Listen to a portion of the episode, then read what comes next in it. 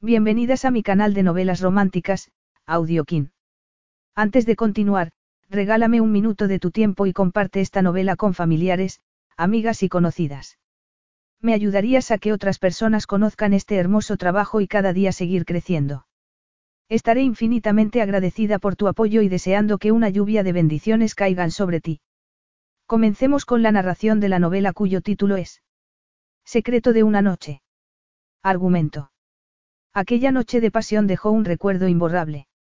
Atraída por una fuerza magnética y poderosa, Anna Bailey, la camarera del bar del Hotel Mirabelle, salió del cascarón y por una sola noche dejó a un lado la timidez en brazos del apuesto italiano Dante Romano, pero cinco años después, su único recuerdo de aquel hombre sería su adorable hija, Tia.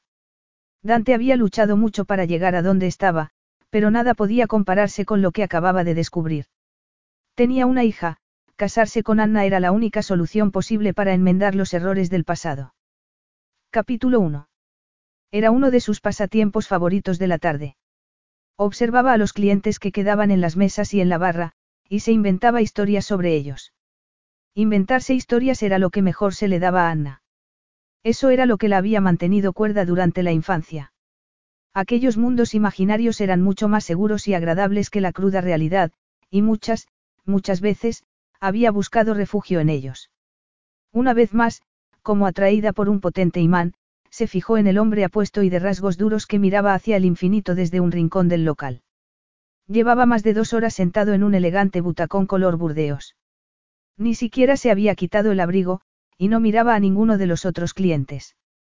Era como si estuviera en otro planeta, con la mirada perdida, ensimismado y atrapado entre sus propios pensamientos. Pero había algo intenso en el que intrigaba mucho a la joven. Sin duda, aquel extraño tenía un gran potencial para convertirse en el protagonista de una apasionante historia. Tratando de ser discreta, le miró fijamente. Todavía no había podido mirarle a los ojos, pero suponía que debían de ser capaces de hechizar a cualquiera. Un pequeño escalofrío le recorrió la espalda. Después de mirar a su alrededor para asegurarse de que nadie la llamaba, volvió a posar sus ojos en aquel hombre misterioso. Tenía el pelo rubio, con alguna cana que otra, y parecía que ya necesitaba un corte de pelo. Todo en él denotaba riqueza y buen gusto, poder y grandeza, sin embargo, aquella espalda ancha y bien torneada parecía soportar el peso de muchas preocupaciones. No parecía tener ganas de hablar con nadie y su cara de pocos amigos era casi una advertencia. ¿Acaso le había salido mal algún negocio? Le habían engañado o decepcionado. No parecía ser la clase de hombre que dejaba pasar una traición así como así. Anna suspiró y volvió a mirarle con atención. No, se había equivocado. De repente el abrigo negro que llevaba puesto disipó todas sus dudas. Había perdido a alguien. Sí. Era eso. Estaba de luto, sufriendo por la pérdida de un ser querido. Era por eso que parecía tan alicaído y taciturno. Anna examinó su perfecto perfil. Era casi una impertinencia seguir especulando sobre él si había adivinado la verdad. Pobre hombre. Debía de estar destrozado. El tercer vaso de whisky que había pedido estaba ya vacío sobre la mesa. Iba a pedir otro. El alcohol nunca resolvía nada, ella lo sabía muy bien. Lo único que su padre solía sacar de la botella era más rabia de la que ya tenía. El bar del hotel cerraba a las once y media y ya eran más de las once y cuarto. Agarrando una bandeja, se coló entre las mesas con su paso ágil de siempre. El corazón le latía sin ton ni son, lanzándole una clara advertencia. Siento molestarle, señor, le dijo, esbozando su mejor sonrisa. Pero, va a querer otra copa. Cerramos dentro de poco. Unos ojos azul grisáceo tan fríos como témpanos de hielo se volvieron hacia ella. Durante una fracción de segundo, Anna pensó que le estaba bien empleado si recibía una mala contestación, pero entonces aquellos labios rígidos esbozaron una media sonrisa. ¿A ti qué te parece? ¿Crees que necesito otra, guapa? Había un leve acento latino en su perfecto inglés británico, pero, en cualquier caso, estaba equivocado. Ella no era guapa. De no haber sido por su larga melena pelirroja, se hubiera considerado más bien del montón. No obstante, aquel cumplido inesperado, ya fuera una burla o no, tuvo un efecto inmediato en ella. Era como si alguien acabara de encender una vela en su interior. Yo no puedo saber qué es lo que necesita, señor. Llámame Dan, le dijo él, dándole el nombre por el que todos le conocían en Londres. Esa noche no quería oír el nombre con el que su madre lo había bendecido, Dante. Esa noche no. Aquella repentina confianza la tomó desprevenida. Bajó la vista rápidamente, incapaz de sostenerle la mirada ni un segundo más. Se supone que no debemos dirigirnos a los clientes por su nombre de pila. Y siempre sigues las reglas al pie de la letra. Sí, sí quiero conservar mi trabajo. Serían muy tontos si se deshacen de una chica como tú. Ni siquiera me conoce. A lo mejor me gustaría, le dijo él, esbozando una sonrisa seductora. Conocerte mejor, quiero decir. Aquella sonrisa traviesa impactó en el lugar deseado. Anna casi perdió el equilibrio. No lo creo, le dijo en un tono serio. Lo único que quiere es distraerse un poco, nada más. ¿En serio? Distraerme por qué, exactamente. Le preguntó él, levantando una ceja. Distraerse para olvidar los pensamientos tristes y las cosas que le preocupan. La sonrisa se borró de su rostro y su expresión se volvió circunspecta, defensiva, como si acabara de levantar un muro entre ellos. ¿Y cómo sabes que estoy preocupado y triste? ¿Qué eres exactamente? ¿Lees la mente? No, Anna se mordió el labio inferior. Solo me gusta observar a la gente, y así averiguo cosas sobre ellos. Vaya. Qué divertido. ¿Y lo haces porque? No tienes otra cosa en que pensar. Si es así, eres una persona muy particular. Si consigues ir por la vida sin tener ni un problema. Yo no he, no voy por la vida sin tener problemas.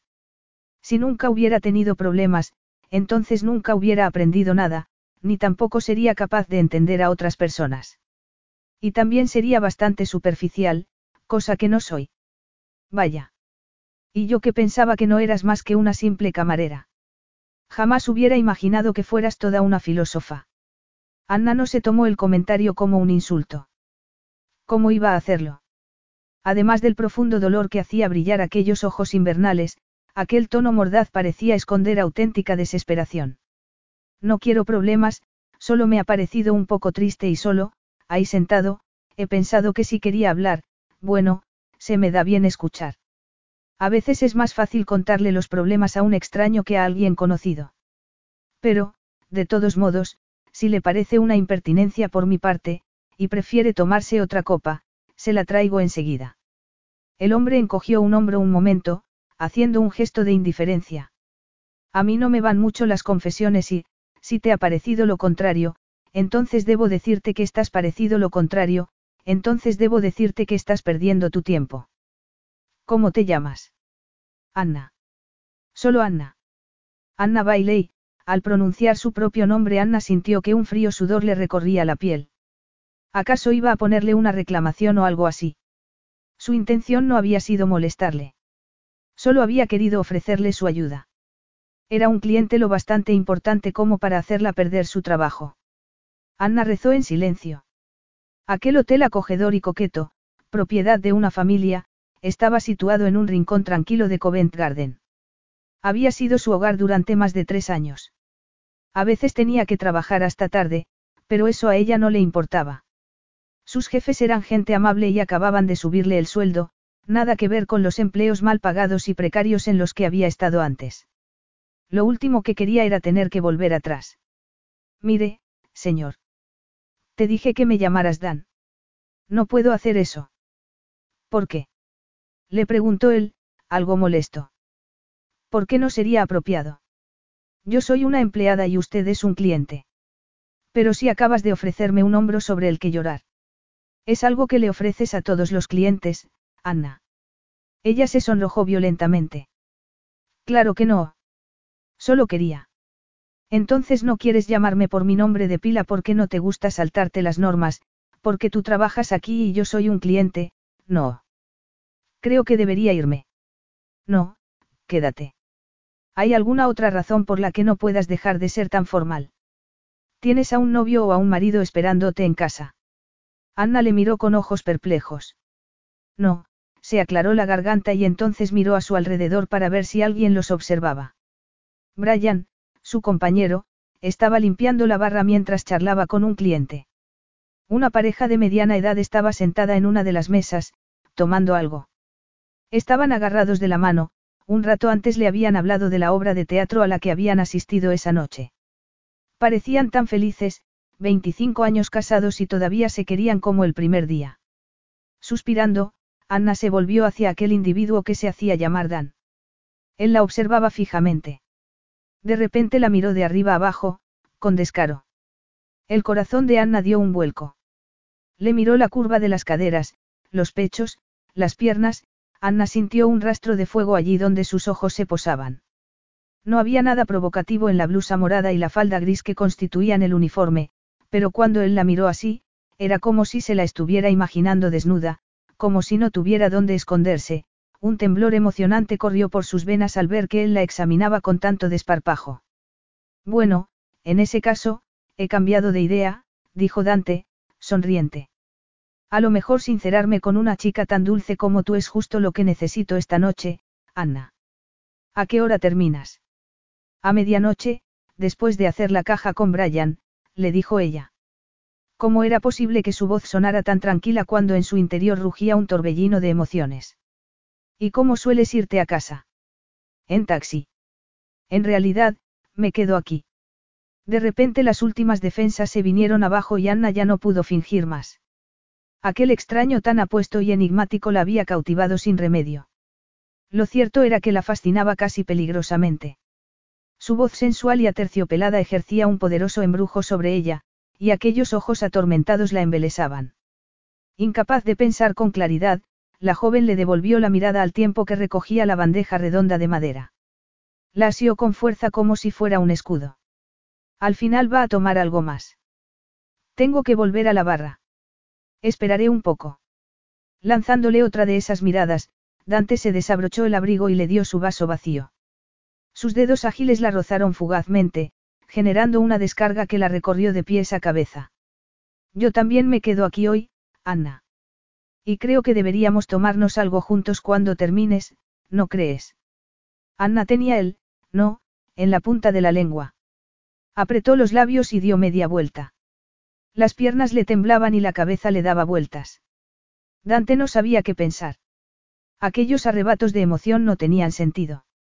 Acababa de llegar a Londres después de asistir al funeral de su madre, la única persona en el mundo a la que verdaderamente había querido, la única persona que siempre había estado ahí, la que siempre le había apoyado en los peores momentos.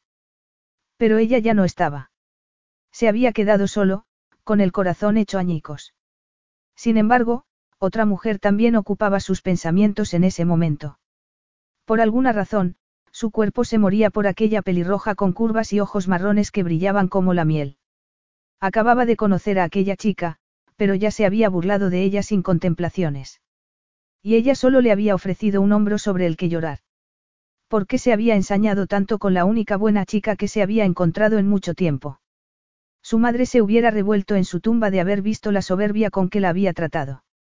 Consumido por la amargura, Dante se quitó su reloj de pulsera y lo dejó sobre una mesita cercana.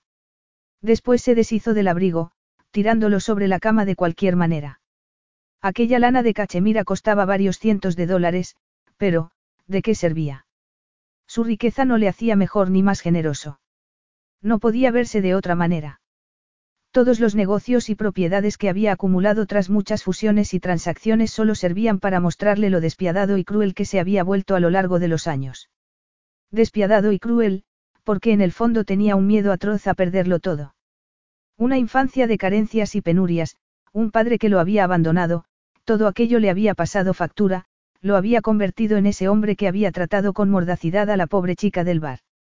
Eran tan pobres en aquel pequeño pueblo de montaña de la Italia profunda, su madre se había visto obligada a cantar y bailar en bares de mala muerte de una ciudad cercana para ganarse el pan.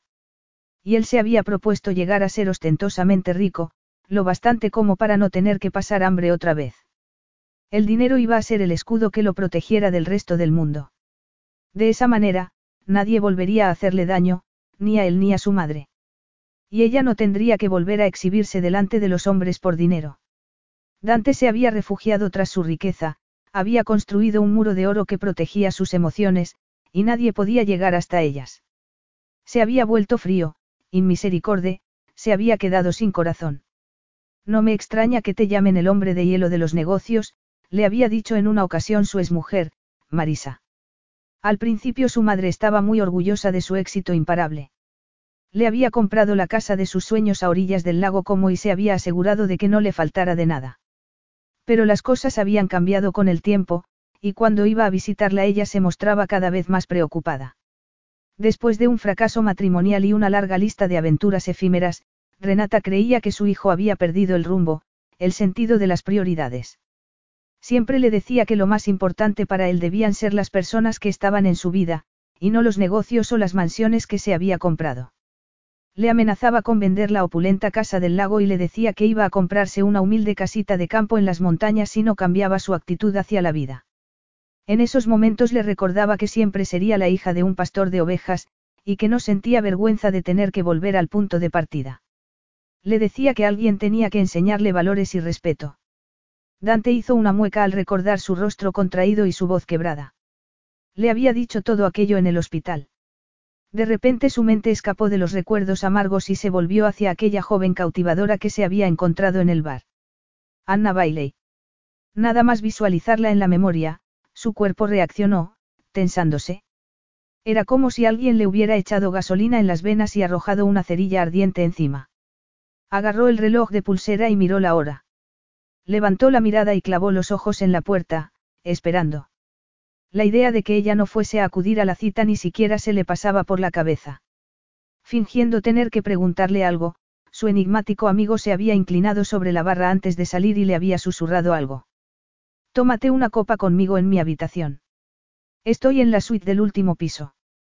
Significaría mucho para mí, sobre todo esta noche. Por favor, no me dejes en la estacada.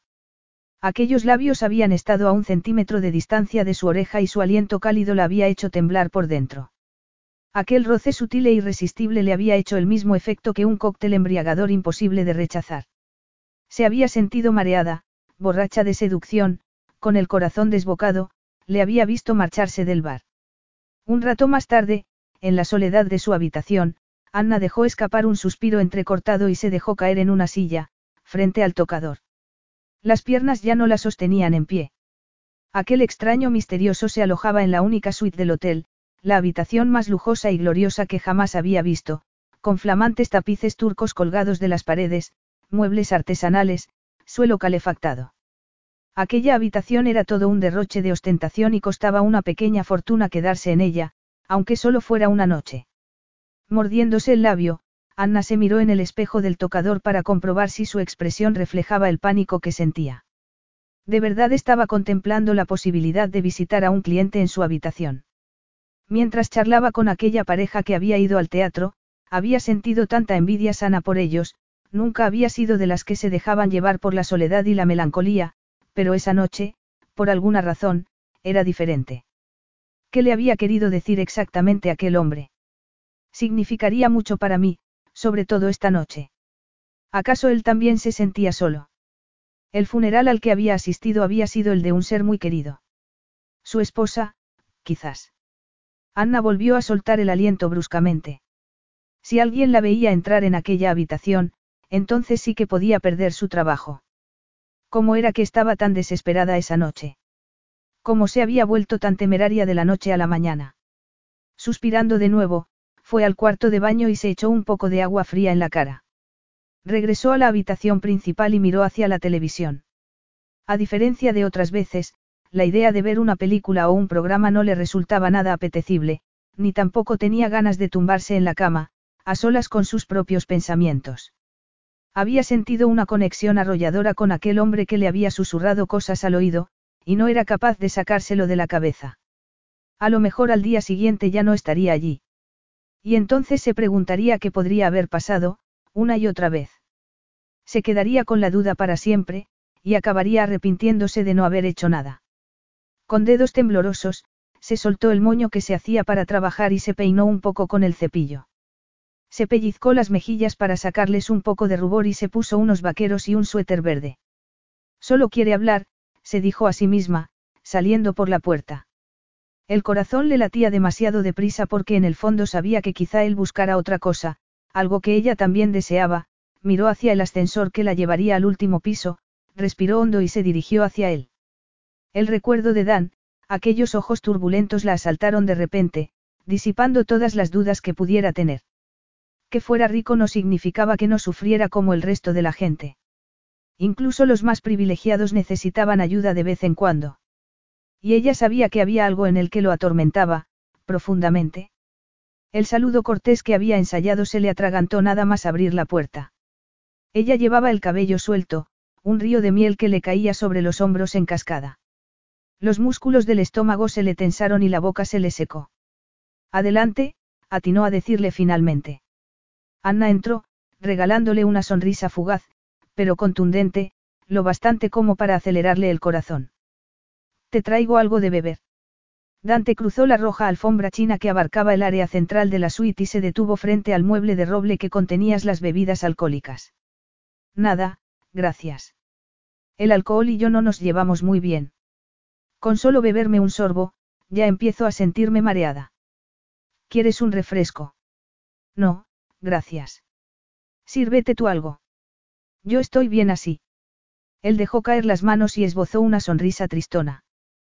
Creo que ya he bebido suficiente. Entonces al final decidiste no ahogar las penas en alcohol. Ahora que has venido a verme, Anna, prefiero no hacerlo. Ella cruzó los brazos y Dan no pudo pensar en un color que le sentara mejor que aquel verde oscuro del suéter que llevaba puesto. De pronto, el crudo dolor de la pérdida que acababa de sufrir lo recorrió por dentro como un relámpago. Se había quedado solo, solo con su dinero, y con aquellos pensamientos que tanto lo atormentaban, pensamientos que le confirmaban que no era una buena persona. Esa era la verdad. No se merecía el cariño y el aprecio de nadie. ¿Acaso no lo había abandonado su propio padre? A lo mejor alguien tan egoísta como él merecía quedarse solo. No me gusta cuando pones esa cara, le confesó ella suavemente. ¿Qué cara? Como si te odiaras a ti mismo. Ya veo que no hay forma de esconderse de ti, le dijo él en un tono un tanto incómodo. Solo quiero ayudarte si puedo. ¿En serio? ¿De verdad quieres ayudarme? Claro. ¿Por qué crees que he venido? ¿Quieres hablar de ello? No, hablar no es lo que necesito en este momento. Capítulo 2. Lentamente, la agarró de la mano. Sus ojos, tan intensos y etéreos, la tenían prisionera. ¿Qué quieres entonces? Le susurró ella, incapaz de pensar más allá de los atronadores latidos de su corazón. ¿Qué necesitas? Te necesito a ti, Anna, ahora mismo te quiero y te necesito a ti. En ese momento, las palabras se hicieron innecesarias. Él deslizó los dedos por su cabello, sujetándola para darle un beso. El tacto de sus labios hizo saltar una chispa inesperada, inimaginable. Ella siempre había pensado que aquellos deseos, Aquellas fantasías apasionadas con las que soñaba jamás se convertirían en realidad, pocas veces se había dejado acariciar por un hombre, y la experiencia nunca había estado a la altura. Lo único que había sentido era una vulnerabilidad exacerbada, un miedo primario a terminar sola y abandonada, despreciada hasta el fin de sus días. Pero, en ese momento, mientras aquel hombre enigmático invadía su boca con la lengua, el sabor la embriagaba como nunca. Aparte de la pasión, el fervor y el deseo más animal, Anna era capaz de sentir la rabia, la desesperación, el dolor, pero no dejó que esas emociones la asustaran, porque ella sentía algo parecido. Había tenido demasiado miedo de dejarlas aflorar, y por fin había llegado el momento. Por ese motivo entendía muy bien el tumulto de sensaciones que corría por sus venas, lo bueno y lo malo, el dolor y el placer, aunque no conociera todos los detalles, si entendía bien aquello por lo que estaba pasando. Apretada contra su pecho cálido y duro, podía oler su tenue aroma almizclado y varonil con unos toques de una fragancia fresca. Él le desbordaba los sentidos y saciaba aquella sed que jamás había creído posible satisfacer, la amaba como nunca había creído que podría ser amada.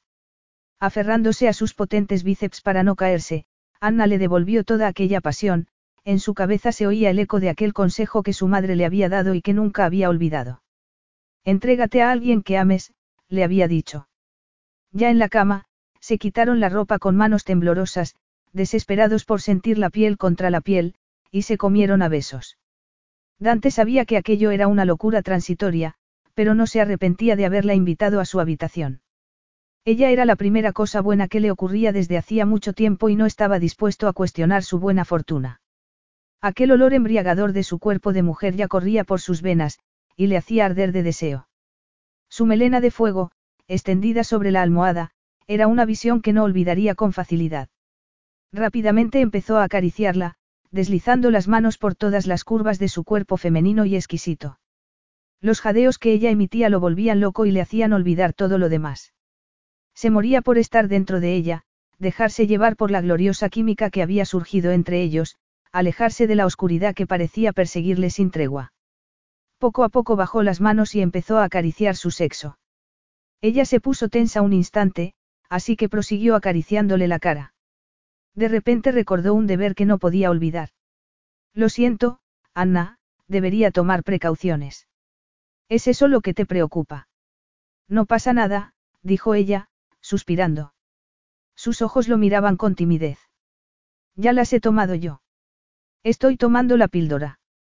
Durante un instante interminable, Dante se perdió en su mirada incandescente, y entonces la besó.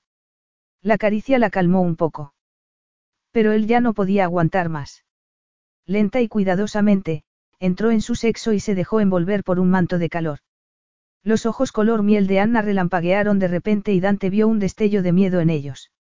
Pero estaba demasiado excitado como para preocuparse por eso. Rápidamente su cuerpo tomó la cadencia que lo llevaría a la cumbre del éxtasis, al momento de liberación que tanto ansiaba, después de una noche de tormento. La felicidad sería suya, aunque solo fuera por un corto espacio de tiempo. Todo el dolor se esfumaría durante unos minutos. Aquella fuerza arrolladora tomó por sorpresa a Anna. Él se movía sobre ella, golpeándola con las caderas en cada embestida, cada vez más poderosas y salvajes. Enroscó las piernas alrededor de su cintura hasta tenerle tan adentro que ya no sabía si eran dos cuerpos o uno solo, con dos corazones latiendo al unísono. Se había entregado a él sin la más mínima duda, sabiendo que era lo correcto, lo que estaba escrito, incluso. ¿Acaso él se asustaría si supiera que era eso lo que sentía? Solo era una chica a la que acababa de conocer, una chica del montón, tan corriente que probablemente jamás se hubiera fijado en ella en otras circunstancias. En la aterciopelada oscuridad, sus potentes músculos se movían como piezas de acero bajo los dedos temblorosos de la joven. Su respiración era jadeante, entrecortada, mientras la devoraba a besos, en la boca, en los pechos. Empezó a chuparle un pezón y después otro, y entonces ella ya no pudo reprimir más el gemido que tenía en la garganta. Cuando él volvió a incorporarse para atrapar sus labios con otro beso profundo e intenso, ella sintió que algo se desplegaba en su interior, algo que estaba fuera de control. Al principio se puso tensa para contener la sensación, pues aún se sentía vulnerable y expuesta. Sin embargo, en ese momento levantó la vista hacia él y, al encontrárselo sonriendo, ya no pudo aguantar más.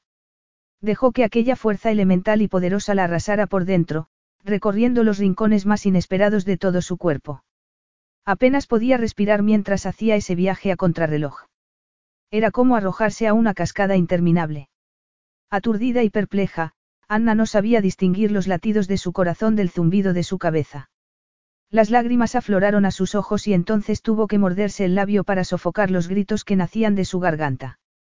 En ese preciso instante supo que lo que acababa de ocurrir la cambiaría para siempre. Ni siquiera su madre, con todos sus consejos sabios y bien intencionados, podría haberla preparado para las poderosas emociones que la inundaron al rendirse ante aquel hombre. Le miró a los ojos, estasiada. Él se hundió más adentro, sujetándola contra la cama, manteniéndola ahí durante unos segundos eternos. Aquellos ojos neblinosos que tanto le recordaban a una tormenta en el mar se clavaron en ella y la abrasaron por dentro. La cruda emoción que revelaban atravesó el corazón de la joven. Aunque estuvieran realizando el acto más íntimo de todos, él seguía solo, aislado. Era como un faro en mitad de un negro mar, ella deseaba nadar hasta él y alcanzarle. De repente un grito primario brotó de su cuerpo viril, como si le saliera del alma, y entonces un estremecimiento lo sacudió de pies a cabeza. Un chorro de calor la inundó por dentro. Anna, le dijo él, sujetándole las mejillas con ambas manos y sacudiendo la cabeza como si ella fuera un enigma que no era capaz de resolver. Apoyó la cabeza entre sus pechos. Anna se secó las lágrimas y le estrechó entre sus brazos, acariciándole como si fuera un niño herido. Está bien, le dijo. Sea lo que sea lo que te ha puesto tan triste, se pasará con el tiempo. De verdad lo creo así. Algún día volverás a disfrutar de la vida. Si lo sabes con tanta certeza, entonces estás muy lejos del lugar en el que yo me encuentro ahora. Y si sigo como estoy, me alejaré aún más. Su aliento cálido le acarició la piel igual que un beso al aire. Su barba de mediodía le arañaba el pecho. Pero fue su tono de voz de auténtica desesperación lo que angustió más a la joven. No puedes rendirte, le dijo, deslizando las manos por sus pómulos bien formados y forzándole a mirarla a los ojos. No malgastes tus buenos consejos conmigo, Anna. Estoy bien. Sobreviviré, siempre lo hago. Pero no crees que puedes hacer algo más en la vida que sobrevivir. Espero que tú sí puedas hacerlo. Te lo mereces. De verdad. A mí también me han ocurrido cosas malas, cosas tristes, le dijo ella con timidez. Y no te hablo de la infancia. Después de un par de años malviviendo con trabajos miserables, encontré uno que me gustaba mucho y que se me daba muy bien. Pero perdí el puesto cuando un magnate de la hostelería compró el negocio y trajo a su propia plantilla. Pero yo no me hundí. No tuve elección. Tenía que hacerle frente a las cosas y enfrentarme a lo desconocido. Por suerte, el destino me trajo aquí, al Mirabelle. A veces la ayuda llega cuando más la necesitas, ¿sabes? A lo mejor sí, si te la has ganado. Me gustaría que me dijeras qué te ha pasado para que estés tan triste. Como ibas de negro, pensé que quizá habías perdido a alguien. Dante guardó silencio durante unos segundos, y entonces suspiró. Ya te dije que no soy amigo de las confesiones. Pero ahora no estoy triste, cara, como podría estarlo estando en tus brazos, sintiendo los latidos de tu corazón bajo la mejilla, habiendo disfrutado de todos los placeres y el consuelo que me ofrecía tu maravilloso cuerpo. Anna se sonrojó fuertemente. Si te he dado algo de consuelo, entonces estoy satisfecha. Pero creo que ya debo irme. Debo volver a mi habitación y descansar un poco, mañana empiezo temprano. Entonces haces otras cosas aparte de trabajar en el bar. Sí. Hago un poco de todo. Estoy aprendiendo el negocio. El hotel lo lleva una familia y todos echamos una mano. Por las mañanas limpio las habitaciones, le dijo, sonriendo con algo de vergüenza. Quédate, le dijo, enredando los dedos en su copiosa melena pelirroja. Quiero que te quedes hasta por la mañana. Harías eso por mí, Anna. No puedo prometerte nada más que esta noche, pero te prometo que te abrazaré con fuerza hasta el amanecer. Si es suficiente, si estás dispuesta a aceptar solo eso, te quedarás. Cinco años más tarde. Anna entró corriendo en la enorme cocina del hotel. Se quitó el chubasquero a toda prisa y miró a su alrededor. Estaba buscando a Luigi, el jefe de cocina. Lejos del estereotipo rechoncho de los cocineros, Luigi era alto y más bien flacucho, con una barbilla pronunciada y una melena corta, negra y rizada, que solía llevar en una coleta al final de la nuca. Por suerte, Anna lo localizó enseguida. Estaba pesando ingredientes sobre una de las encimeras de acero y silbando un aria de una conocida ópera. ¿Ha llegado el pedido? Le preguntó sin aire. Hablé con el gerente de la tienda y me dijo que la furgoneta ya había salido. Ha llegado ya. Luigi se dio la vuelta y lo primero que hizo fue mirarla de arriba abajo. ¿Has desayunado? Le preguntó, meneando el dedo índice. Creo que no. Pero vas por ahí corriendo como si pudieras vivir a base de aire. En realidad me tomé un croissant mientras esperaba al gerente. Cruzando los brazos sobre el chubasquero empapado, Anna le lanzó una mirada desafiante a Luigi. Siempre se preocupaba mucho, pero ella ya no era la inocente chica de 24 años que había empezado a trabajar en aquel hotel años atrás. Tenía 32 años y era la encargada y mano derecha del gerente del negocio. Había aprendido a cuidar de sí misma. Un croissant. ¿Y cómo espera sobrevivir hasta la hora de la comida? Un croissant no es más que puro aire. No fue solo aire. Tenía albaricoques y relleno dentro. Me llenó mucho y estaba muy bueno, Anna suspiró con paciencia y esbozó una sonrisa. Bueno, me vas a decir si ha llegado el pedido. Anita espera a toda una delegación para la comida y todo tiene que estar perfecto. Luigi levantó las manos e hizo un gesto dramático. ¿Y crees que no lo estará?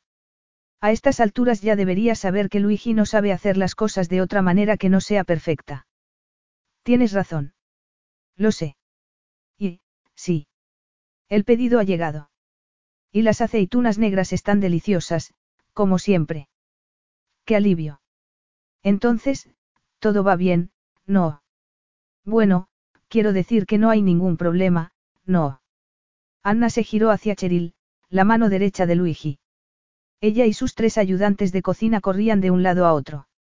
Anita y Grant, los dueños del hotel, eran muy profesionales y estrictos, pero también intentaban fomentar el buen ambiente entre los empleados, y era ese el motivo por el que Anna se había quedado en el Mirabelle. Cuando se había quedado embarazada no la habían echado del trabajo, sino que le habían dado todo su apoyo, y le habían ofrecido el pequeño apartamento de dos dormitorios que estaba en el sótano del hotel. También la habían ayudado a encontrar una buena guardería para su hija y la habían animado a hacer un curso de gestión y administración de empresas, con la idea de ascenderla y darle un mejor salario. Por todo ello, Anna les estaba profundamente agradecida. Todo está bien en la cocina, Anna, Cheryl asintió con la cabeza, pero entonces se mordió el labio. Aunque no podemos evitar preguntarnos por qué Anita y Grant van a recibir a una delegación de una de las cadenas de hoteles más prestigiosas de todo el país. ¿Tú sabes algo? Anna sintió que le daba un vuelco el estómago. Esa tarde Anita y Grant habían quedado con ella para hablarle de algo importante, y llevaba toda la noche y la mañana preguntándose de qué se trataba. Aquel hotel con encanto situado en un edificio de estilo georgiano estaba en un rincón muy atractivo de Covent Garden, pero Anna también sabía que la crisis económica se había hecho sentir en el número de reservas. ¿Acaso iban a venderle el hotel a un gigante hotelero? Perdería su trabajo nuevamente. ¿Y su casa? Al ver la ansiedad en la cara de Cheryl y en las del resto de empleados, supo que tenía el deber de tranquilizarlos un poco. En realidad no sé nada al respecto. Os aconsejaría que os centrarais en el trabajo y que no perdáis el tiempo con especulaciones. No serviría de nada. Si hay algo que nos concierna y que debamos saber, sin duda nos enteraremos pronto. Bueno, ahora tengo que seguir trabajando. Tengo que relevar a Jason en recepción. Está cubriendo a Amy, que está enferma. El tiempo se dilató agónicamente mientras los tres miembros de la delegación disfrutaban de los tres platos que Luigi les había preparado. Después, los dos hombres y la mujer que los acompañaba se encerraron en el despacho con Anita, Grant y su hijo Jason, el gerente del hotel, durante más de dos horas y media. Anna nunca había estado tan pendiente del reloj como ese día. Eran las cinco menos cuarto cuando el teléfono de recepción sonó. La llamaban al despacho de Jason. Linda, la chica que se quedaba en recepción por las noches, acababa de llegar. Estaba sentada junto a Anna, empolvándose la nariz. Sin perder más tiempo, Anna se dirigió al despacho y se detuvo un momento ante la puerta. Se alisó la falda, se arregló la coleta y llamó a la puerta. Los tres la recibieron con una efusiva sonrisa, pero ella no tardó en percibir que las cosas no iban bien. Querida Anna. Ven y siéntate, cariño, le dijo Anita con el mismo afecto de siempre. Su rostro terso y sin arrugas desmentía los 60 años que estaba a punto de cumplir. Primero, debes saber que la comida que Luigi les preparó a nuestros invitados fue todo un éxito. Se quedaron muy impresionados. Ese hombre cocina muy bien, dijo Grant, el esposo de Anita. Casi le perdono que tenga un ego tan grande como el de un elefante. Anna se dio cuenta de que Grant estaba bastante nervioso. Se sentó en el borde de una silla y trató de ignorar el nudo que se le había hecho en el estómago. Buscando algo de tranquilidad, miró hacia Jason. Este trató de esbozar una sonrisa, pero lo único que le salió fue una mueca de resignación. Todas las alarmas empezaron a sonar en la cabeza de Anna. Bueno, entrelazó las manos sobre el regazo y se inclinó hacia adelante en la silla.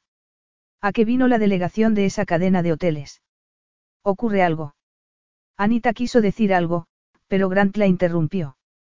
Sí, cariño, suspiró. Se sacó un pañuelo del bolsillo y se secó la frente. Tenemos graves problemas económicos, me temo. Al igual que muchos otros pequeños negocios, la recesión nos ha dado un buen golpe, y seguro que te das cuenta de que estamos perdiendo dinero por todos lados. ¿Has notado que han bajado mucho las reservas? No. Ahora mismo solo contamos con los clientes habituales básicamente. Si queremos hacerles competencia a los hoteles más conocidos, tenemos que invertir y renovarnos, pero no hay dinero y los bancos no prestan, así que no creo que eso vaya a ser posible. Por todo esto, nos vemos obligados a buscar otro tipo de ayuda. Eso quiere decir que vais a vender el hotel. Anna sintió que la cabeza se le llenaba de sangre de repente. Lo único en lo que podía pensar en ese momento era en su pequeña tía. ¿Cómo iba a mantener a su hija si perdía su empleo? ¿Y dónde iban a vivir? Nos han hecho una oferta por el hotel, pero todavía no hemos aceptado. Les dijimos que este hotel ha pertenecido a nuestra familia durante más de tres generaciones y que teníamos que pensarnos las cosas un poco, dijo Anita, sonriendo con tristeza. Tenemos que ponernos en contacto con ellos al final de la semana. Si accedemos, entonces ninguno de nosotros podrá quedarse. Quieren renovar el hotel por completo, darle otro aire totalmente distinto, y meter a su propio personal. Lo siento muchísimo, Anna, pero no podemos hacer otra cosa. Anna se quedó en silencio durante unos segundos, intentando asimilar todo aquello. La cabeza le daba vueltas a toda velocidad. Estáis en una situación muy difícil, les dijo finalmente, esbozando una sonrisa de solidaridad para con la familia que tanto la había ayudado. Y no es culpa vuestra que el país esté como está.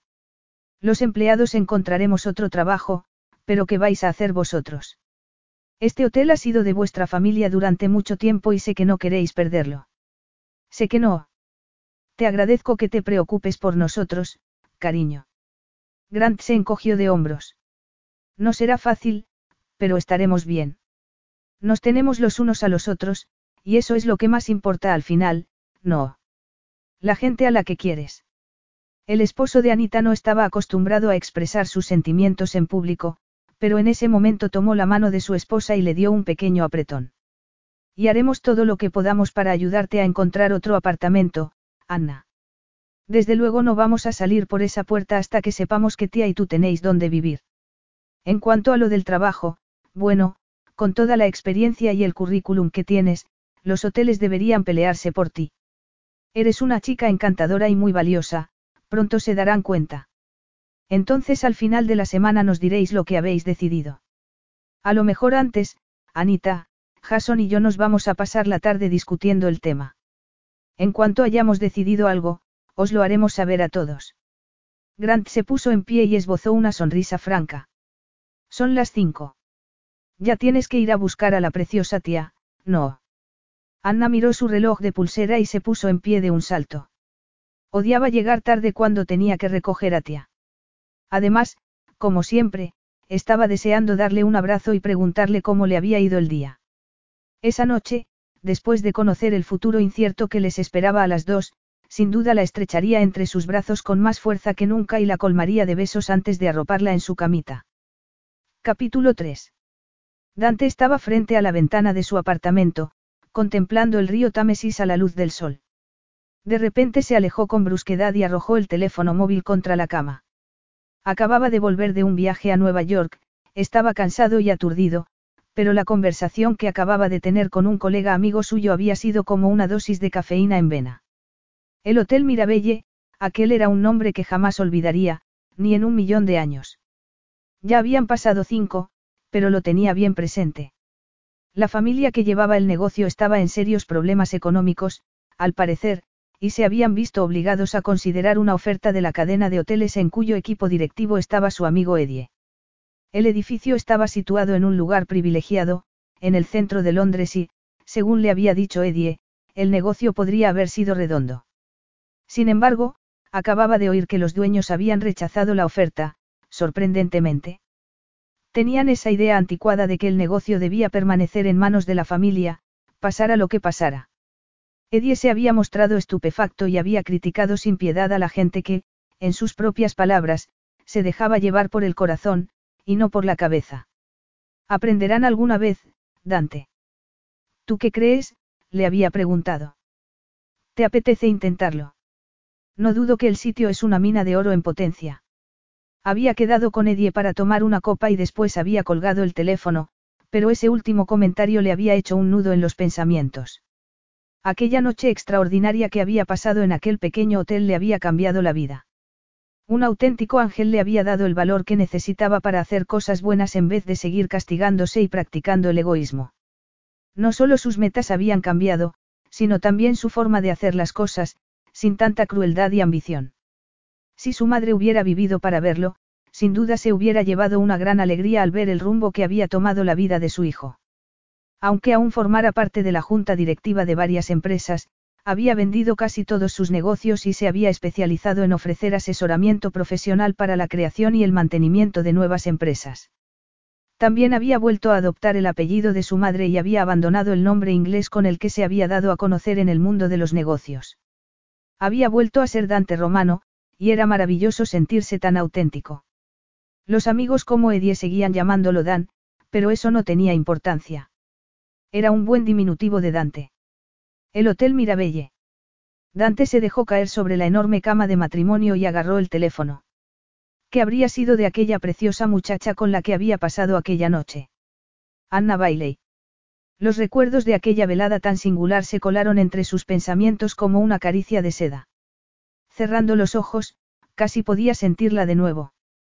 Incluso recordaba su perfume, era algo almizclado, con un toque de naranja, aquel aroma estaba en su cabello, en su piel dorada, adentrándose en los recuerdos, Dante volvió a sentir el sabor de aquellos labios sonrosados y voluptuosos, labios que había deseado besar desde el primer momento. Aquella experiencia había sido toda una revelación, no hubiera podido ser mejor o más perfecto. Durante un momento interminable, se había sentido borracho de deseo por ella, aquella joven de la noche que había acudido en su ayuda, rescatándolo y sacándolo a luz. Abrió los ojos de golpe. ¿Por qué el Mirabelle? De entre todos los negocios que tenían problemas en tiempos de crisis, una cosa era cierta, no podía dejar pasar una oportunidad como esa. Había pasado otra noche en vela. La colcha y la almohada habían salido volando durante la noche y aún seguían en el suelo. Su cama se había convertido en un tormento, en lugar de ser el refugio que tanto necesitaba. Y cuando se había levantado por fin, la había pagado Contia. Nada más ver aquellos luminosos ojitos grisáceos, llenos de lágrimas, se había sentido de lo más culpable. La había tomado en su regazo, la había besado, abrazado y le había dicho que lo sentía unas mil veces. Mamá no ha querido gritarte, cielo, le había dicho. Lo siento, pero es que estoy un poco agitada. ¿Qué significa, agitada? Le había preguntado la niña mientras jugaba con un mechón de pelo de su madre. Ya te lo explicaré cuando vuelvas del colegio, cariño, le había dicho, rezando porque al final olvidara preguntárselo. Los Catcart le habían dicho que habían rechazado la oferta inicial y esa mañana, nada más entrar por la puerta, se había enterado de que estaban valorando una nueva propuesta. Se trataba de un comprador independiente que había sido informado por un miembro de la delegación de la cadena hostelera que les había hecho la primera oferta de adquisición. Nada más oír las noticias, Anna había sentido algo parecido a una montaña rusa, corriendo por dentro de su estómago. Una vez más, la posibilidad de perder su empleo y su hogar era dolorosamente real. Tus padres me dijeron que hay un inversor que está interesado en ayudaros a mejorar las ganancias y a renovar el negocio. ¿Qué quiere decir eso exactamente? Le había preguntado Anna a Jason al salir del despacho de sus padres. No te preocupes, Anna. Son buenas noticias. Una buena inversión es justamente lo que necesita el Mirabelle. Lo único que esperamos es que este hombre esté dispuesto a hacer una buena inyección de capital para revitalizar el negocio. Él va a ser el accionista mayoritario, pero no será el único dueño. He estado investigando un poco sobre él y su currículum es impresionante, por decirlo de alguna manera. Tiene negocios por todo el mundo, pero parece que está especializado en el asesoramiento de pequeños empresarios. Si aceptamos su oferta, significará que nos quedamos al frente del hotel, pero contando con su asistencia y su experiencia. Tendremos la oportunidad de pasar a otro nivel, incluso con esta crisis. Jason le abrió la puerta de su propio despacho y entró tras ella. Iban a tomarse el café allí. Apartó unos papeles de su atestado escritorio y puso su taza de café sobre la mesa. Había un tono de entusiasmo en su voz que normalmente no estaba ahí. Cuando interviene en un negocio para mejorar el rendimiento, le dijo, examina con cuidado todos los factores y da consejos útiles para hacerlo más rentable. Al parecer sus puntos fuertes son la resolución de conflictos y el trabajo en equipo. Anna arrugó el entrecejo. Aquí no hay conflictos, no. A menos que te refieras a Luigi y a su mal humor, de vez en cuando se hartan de él, pero yo creo que todos los cocineros son así, ¿no crees? Egoístas y dramáticos. En general creo que todos nos llevamos bastante bien, pero eso no quiere decir que no tengamos que mejorar en muchas otras cosas, le dijo Jason, yendo de un lado a otro. Parecía muy entusiasmado con la idea. Este hombre parece ser todo un especialista en mejorar el rendimiento de un negocio. Antes de reunirnos con él, lo investigamos en profundidad. Por lo visto, una de las primeras cosas que hace es entrevistarse con todos los empleados para saber cómo se sienten respecto a su trabajo. Por lo visto cree que su actitud incide directamente en su desempeño laboral. Pero lo mejor de todo es que podremos quedarnos aquí, haciendo lo que más nos gusta. No tenemos que vender y marcharnos. ¿Quién sabe? Si el hotel empieza a sacar buenos beneficios, a lo mejor al final podemos recuperarlo del todo. El personal también se queda, por supuesto. Así no tendrás que buscar otro trabajo, Anna. ¿No es genial? Tener a alguien como el tal Dante Romano, alguien que nos diga cómo mejorar y que invierta dinero, es lo mejor que nos ha podido pasar. Pero ¿qué le tenéis que dar a cambio a este hombre? Quiero decir, ¿qué saca él con esto, aparte de hacer negocio. Dudo mucho que vaya a hacer todo esto por pura bondad. No las tenía todas consigo respecto a aquella aventura. No podía evitarlo. Todo aquello sonaba demasiado bueno para ser cierto. A lo mejor debía confiar un poco más, pero la experiencia de la vida la había enseñado a esta alerta, a desconfiar de todas las cosas bonitas, sobre todo si se trataba de un precioso regalo de Navidad que no contenía más que una caja de zapatos vacía. El joven Jason, vestido con un traje gris que ya no parecía nuevo, se detuvo de repente. Claro que él también saca algo, Anna. Es un hombre de negocios. Pero su interés en nosotros parece auténtico. Sé que solo quieres proteger a mis padres, pero ellos saben lo que se hacen, y tienen mucha experiencia en la gestión de hoteles. No accederán a nada que suene remotamente dudoso, sí. Este hombre pasará a ser el accionista mayoritario, pero no va a llevar el negocio. Eso seremos nosotros. Además, su política implica un asesoramiento a largo plazo, así que no saldrá corriendo en cuanto haya sacado todo lo que pueda del negocio. Hablas como si esto fuera la respuesta a todas vuestras plegarias, Jason. En realidad sí parecía que aquello era la solución perfecta para todos, pero Anna hubiera preferido tener que buscarse otro trabajo y un lugar donde vivir, antes que ver cómo Grant y Anita se veían obligados a cederle casi todo el negocio a un completo desconocido. ¿Y si realmente les convenía más vender el Mirabelle y empezar de nuevo en otro lugar? No hemos decidido nada todavía, Anna, dijo Jason con prudencia. Pero Romano viene a comer hoy, y después tendremos una reunión en condiciones para discutir el asunto.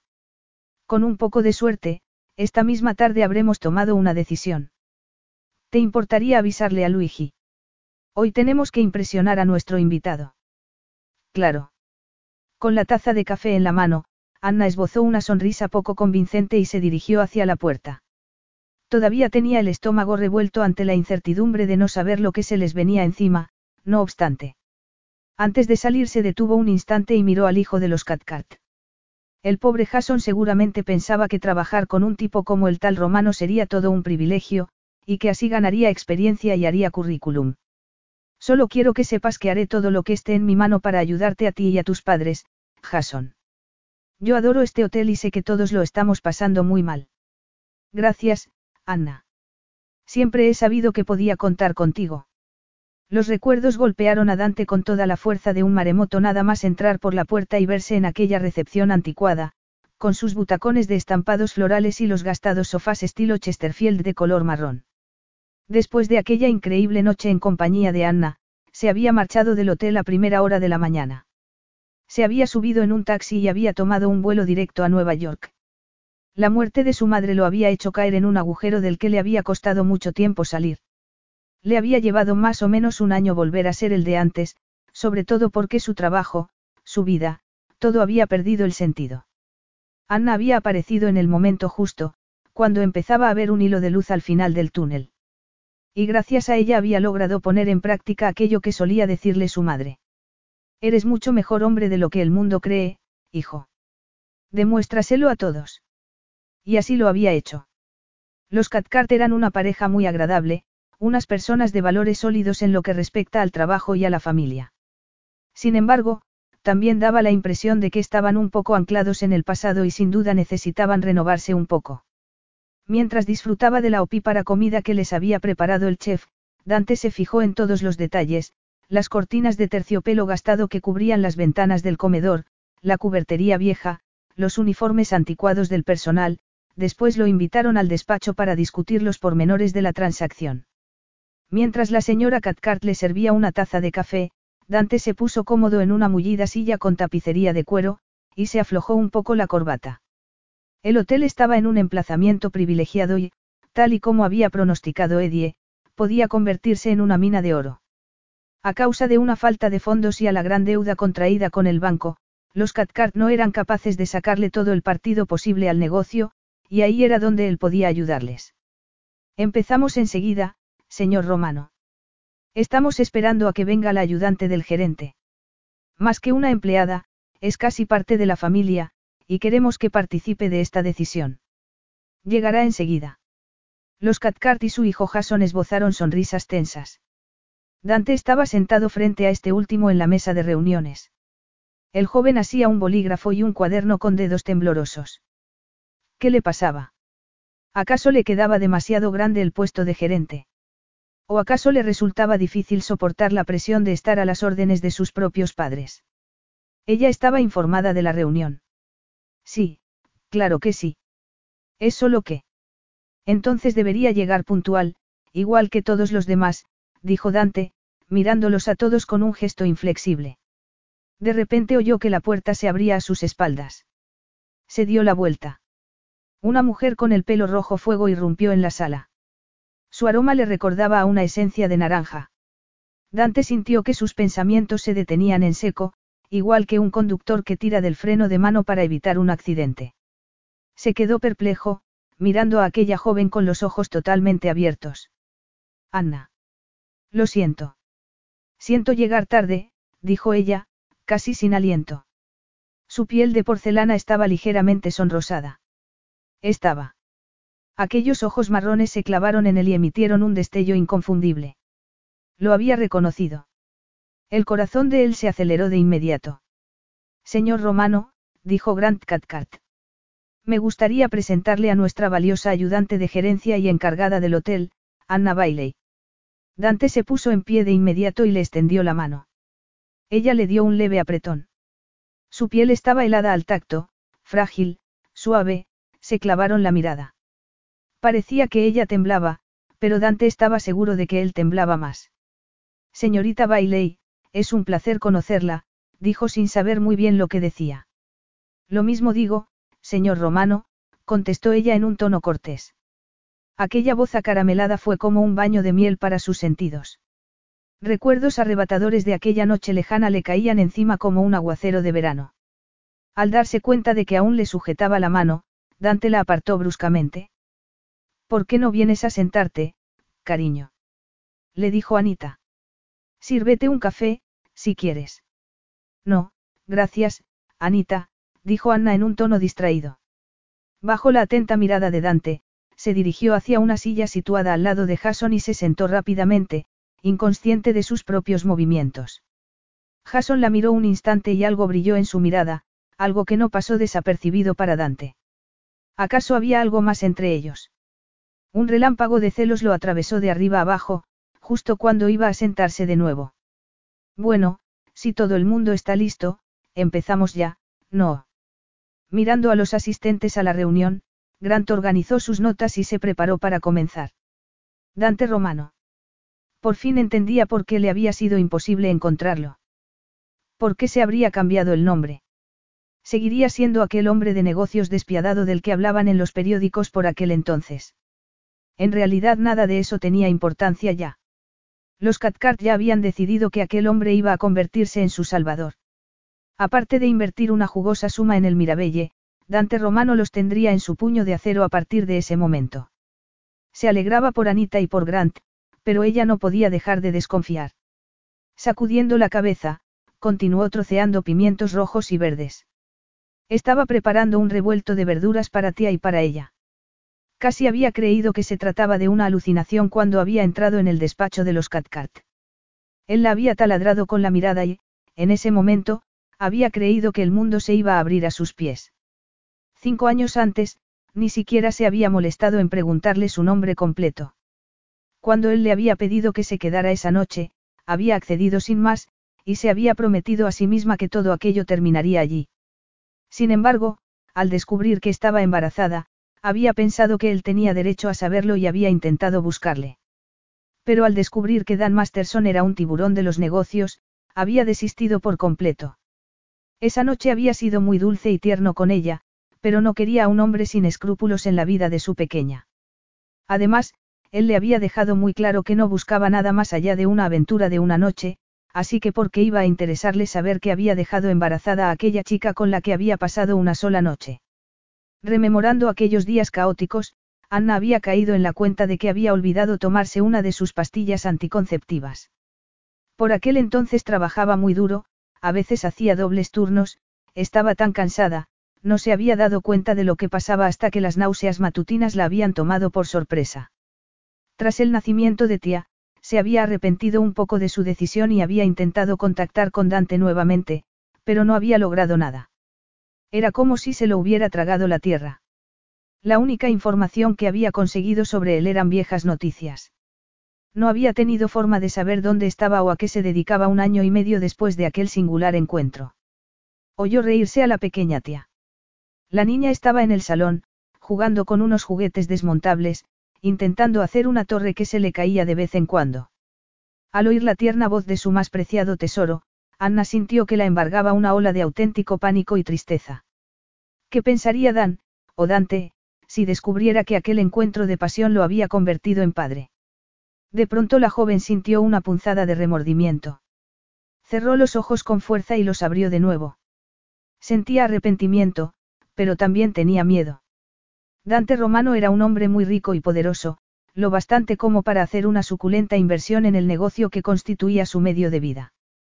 ¿Y si decidía echarla porque pensaba que no daba la talla en su trabajo? ¿Y si trataba de arrebatarle a la niña? Un hombre tan influyente como él podía hacer cualquier cosa. Anna apagó el fuego con brusquedad y se dirigió hacia la pared opuesta. En ella había un tablón con muchas fotos de tía. De pronto empezó a sonar un teléfono. Anna se sobresaltó. Fue a contestar. Hola. Anna. Soy yo, Dante. Sigo en el hotel. Te fuiste corriendo después de la reunión y creo que tenemos que hablar. Tu apartamento está abajo, no. ¿Te importa si me paso un momento? Capítulo 4. Anna se quedó en blanco al oír la pregunta de Dante. ¿Qué iba a hacer? Si le dejaba bajar al apartamento, ¿qué iba a decirle de tía? No tenía tiempo de pensar nada. Me gustaría mucho hablar contigo, de verdad, pero... Pero... Podía imaginárselo haciendo una mueca con los labios. Él sabía que le estaba dando evasivas. ¿Por qué no podía ser mejor actriz? Ahora mismo estoy haciendo la cena. ¿Por qué no quedamos para mañana?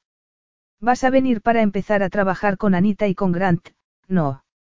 Preferiría hablar contigo ahora mismo, si no te importa, Anna. Estaré ahí en cinco minutos. Colgó el teléfono. Anna se quedó mirando el auricular como si fuera una granada de cuya anilla acababa de tirar. Tía, vamos a tener visita dentro de unos minutos. Cenaremos en cuanto se vaya, de acuerdo. Corrió por el salón, recogió todos los juguetes en un santiamén y los puso en un rincón del sofá. Cuando él llegara haría todo lo posible por esconder sus emociones. Se escondería detrás de su máscara de encargada eficiente y trataría de manejar la situación con toda la profesionalidad posible, como si fuera capaz de hacer frente a cualquier cosa que él le dijera. No importaba que no hubiera sido capaz de mirar a otro hombre desde aquella noche, no importaba que Dante Romano le hubiera robado el corazón en un abrir y cerrar de ojos. ¿Quién viene a vernos, mamá? De repente Anna sintió que le tiraban del pantalón. La pequeña tía la miraba con aquellos ojos azul grisáceo que eran idénticos a los de su padre. ¿Es la tía Anita? No, cariño. No es la tía Anita, Anna se mordió el labio y trató de sonreír. Es un hombre que se llama Dante y, es un viejo amigo mío. Si es tu amigo, ¿cómo es que no le he visto antes? Le preguntó la niña con una vocecilla de pena. ¿Por qué? De pronto llamaron a la puerta. Anna se remangó el suéter, agarró a tía de la mano y la llevó hasta el sofá. La hizo sentarse, se agachó delante de ella y le apartó unos cuantos tirabuzones de oro de la frente. No te pongas nerviosa, cielo, ¿quieres? Es un hombre muy agradable. Estoy segura de que estará encantado de conocerte. Presa de una gran emoción, corrió hacia el pasillo y fue a abrir. Tenía un nudo en la garganta y lágrimas en los ojos. ¿Por qué no escuchas lo que tiene que decirte antes de ponerte a llorar? Se dijo, con sarcasmo. Hola, aquella sonrisa victoriosa era autosuficiente y muy segura. Anna no pudo contener la rabia que creció en su interior de repente. Hola, masculló a modo de saludo, esperando que no pudiera ver el rastro de las lágrimas en sus ojos. Adelante. ¿Acaso había llegado en un mal momento? Dante la miró fijamente. Aquellos preciosos ojos marrones parecían ligeramente aguados. Era evidente que ella hubiera preferido recibirle al día siguiente, pero él no podía esperar tanto tiempo. Desde que la había visto entrar en el despacho de Grant y Anita, había deseado hablar con ella a solas, averiguar qué había hecho todos aquellos años. Ella cruzó los brazos y se paró delante de él. Saltaba a la vista que no iba a invitarle a sentarse. Intentando no sucumbir a la sensación de rechazo que lo embargaba repentinamente, Dante miró su hermoso rostro ovalado. Aquellos ojos marrones con destellos de fuego lo miraban con recelo. Dijiste que querías hablar, ¿de qué? Aquel comienzo no era muy prometedor. A Dante se le hizo un nudo en el estómago. Vaya recibimiento. Haces que parezca un interrogatorio, se encogió de hombros. Aquella fría bienvenida lo había dejado desconcertado. Es que estoy un poco ocupada. Cocinando, no. Levantó una ceja y respiró profundamente. Mira, ¿cómo quieres que te reciba después de tanto tiempo? Lo cierto es que eres la última persona a la que esperaba volver a ver. Que hayas aparecido de repente, porque eres el nuevo inversor del Mirabelle, es toda una sorpresa, una sorpresa para la que no estaba preparada, arrugó los labios. Estaba perdiendo los estribos. No sé cómo decirlo de otra manera, señor Romano, dijo. El tratamiento de respeto era intencionado y sarcástico. No quisiera resultar pretenciosa, pero creo que, pase lo que pase por aquí, nuestra relación debería permanecer en el plano estrictamente profesional. ¿Por qué? ¿Te da miedo que pase algo parecido a lo que pasó la otra vez? Molesto ante ese tono altivo y distante que ella había adoptado, Dante dijo lo primero que le vino a la cabeza. El problema, no obstante, era que no podía negar que la idea sí le resultaba de lo más apetecible. Eso era todo en lo que podía pensar desde que la había visto por primera vez en el despacho de los dueños del hotel. Sonrojándose con violencia, Anna bajó la vista hacia el suelo. Cuando volvió a levantar la mirada, sus ojos rebosaban de furia. Vaya comentario soez y arrogante. Ya es bastante despreciable que me usaras para una aventura de una noche, pero presentarte aquí y dar por sentado que, que yo, tragó con dificultad, intentando calmarse. Resulta que para mí es agua pasada.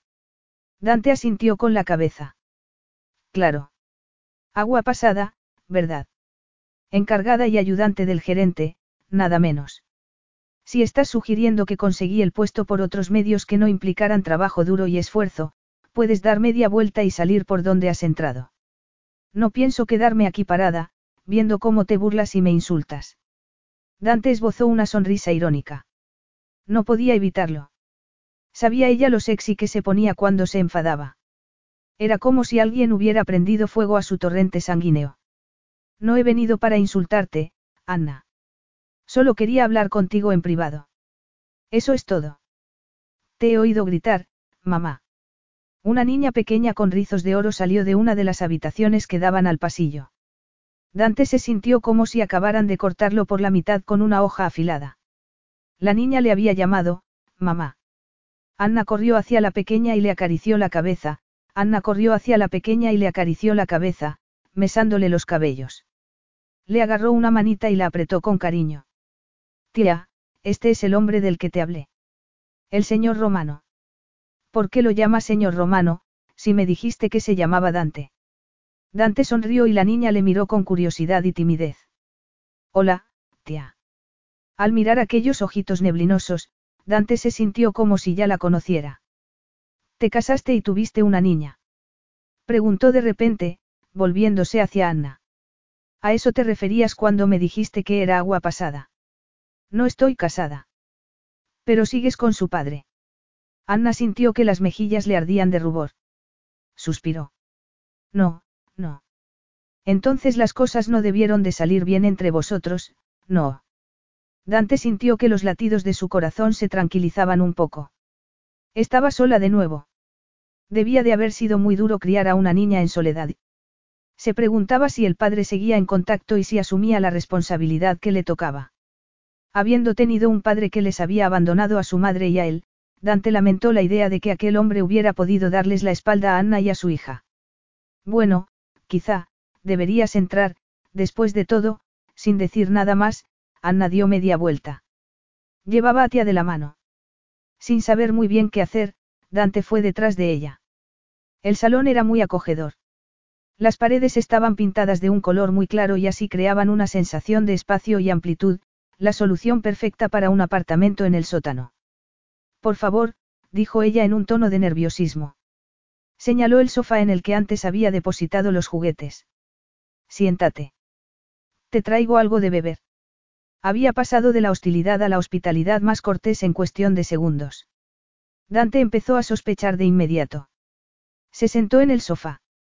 No, gracias, se aflojó un poco la corbata, le sonrió a la niña y entonces se inclinó hacia adelante. ¿Qué pasa, Anna? Y no me digas que no pasa nada, porque no me lo creo. Soy demasiado perspicaz. Anna tenía las manos entrelazadas y no dejaba de retorcérselas. La tensión que agarrotaba los músculos de Dante aumentó un poco más. Tía. ¿Quieres ir a tu habitación un momento y buscar ese libro de colorear que estuvimos buscando hace un rato? Ya sabes cuál es, no. El que tiene los animales en la portada. Busca bien y trae unas cuantas ceras también. Dante me va a ayudar a colorear, mamá. Preguntó la pequeña con esperanza. Claro, dijo él rápidamente. ¿Por qué no? Cuando tía los dejó solos, Anna clavó su mirada en los ojos de Dante. Aquella noche, la noche que pasamos juntos, se aclaró la garganta un momento, pero él no dejó de mirarla ni un segundo. Me quedé embarazada.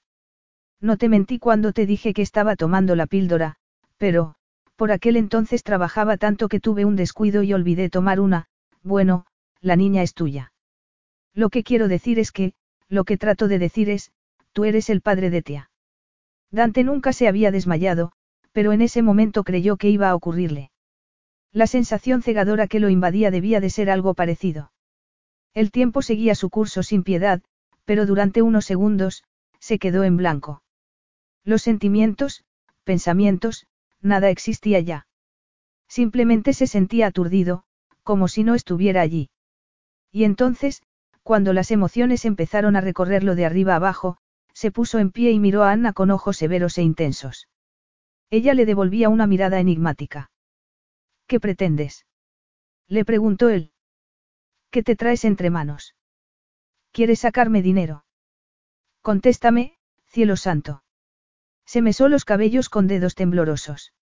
Repíteme lo que acabas de decir, Anna, para asegurarme de que no he entendido mal.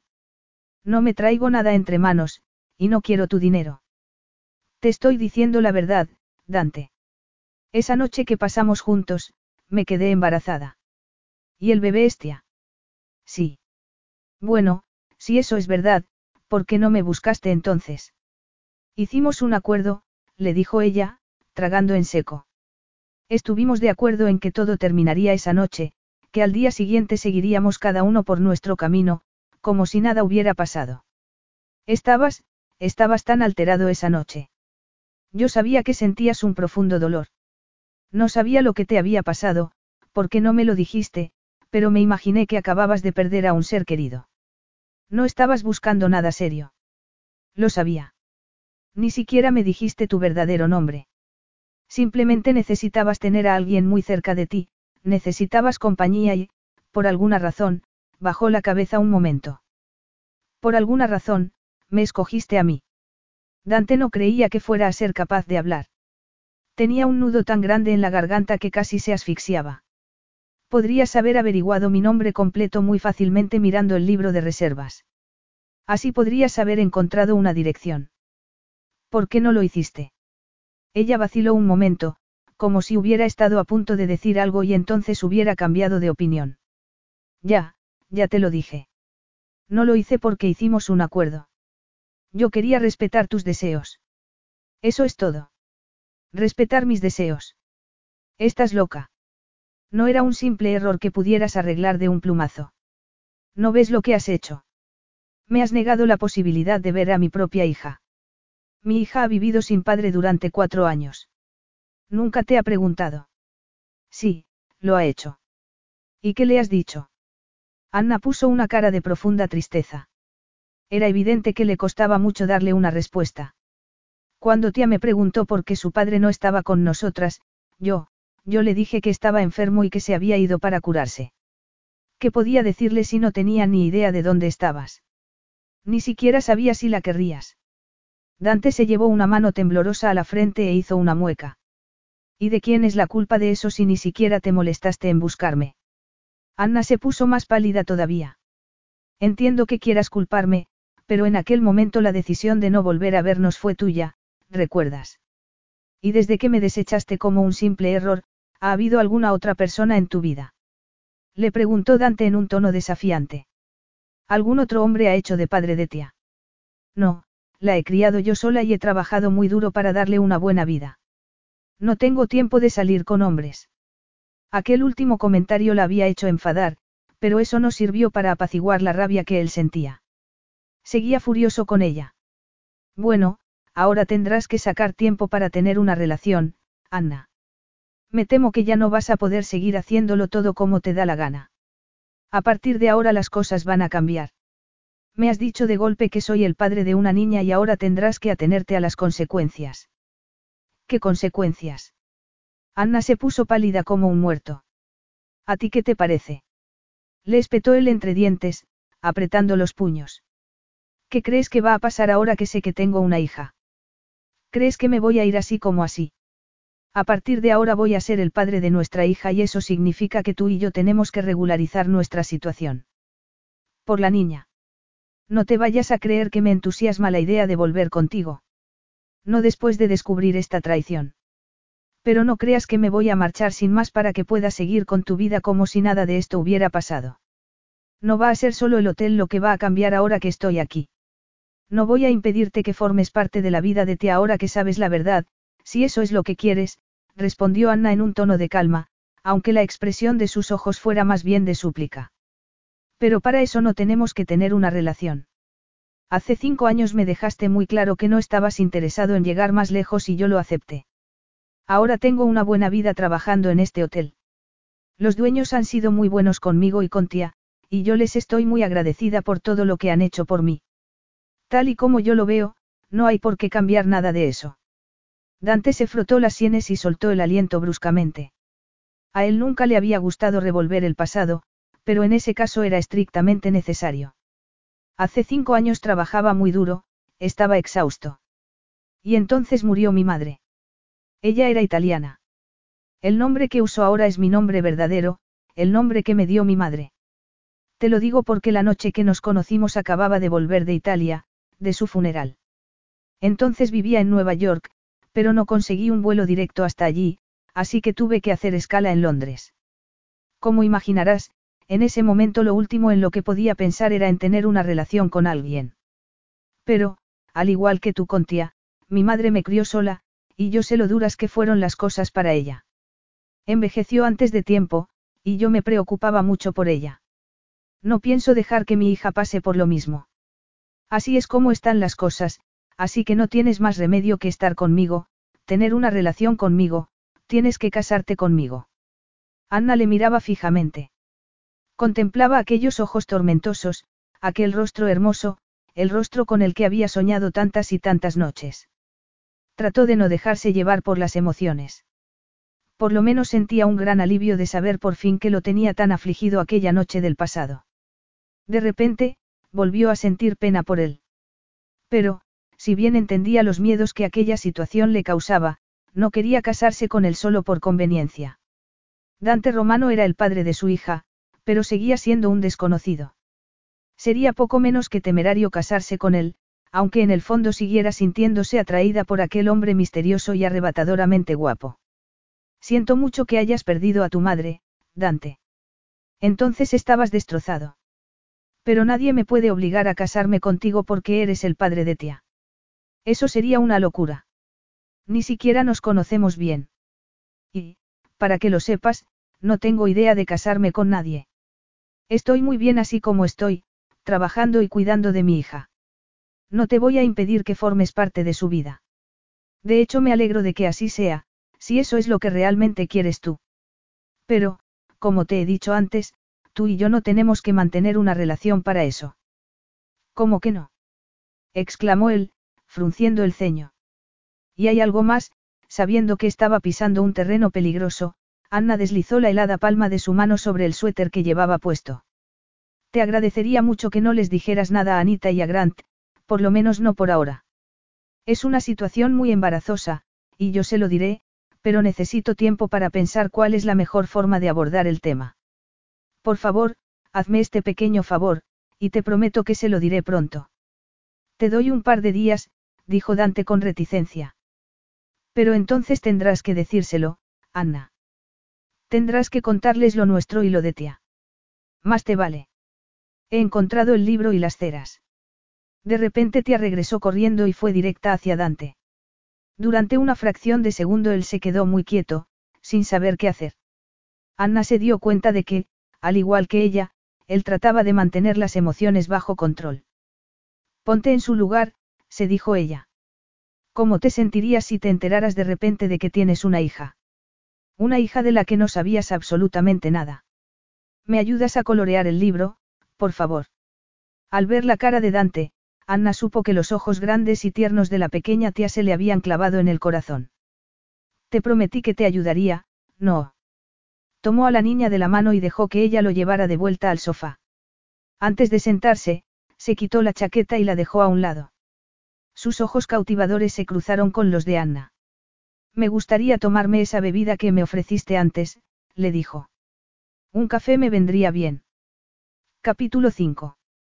Para cuando Dante se marchó, después de aceptar la invitación a cenar de Anna, ya se había ganado a la pequeña tía por completo.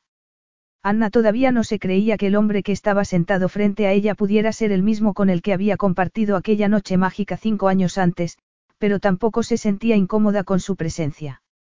Además, tía ya hablaba por los dos. La niña se lo había pasado tan bien con Dante que, por primera vez en su corta vida, había remoloneado un poco a la hora de irse a la cama. Al final había accedido con la condición de que Dante le leyera un cuento, y él había aceptado. Él había salido de la habitación de la niña media hora más tarde, con el gesto serio y preocupado. Era evidente que trataba de asimilar una situación que no podría haber previsto ni en un millón de años. Después de todo, ella le había dicho que estaba tomando la píldora, así que, ¿por qué tendría que haberse preocupado?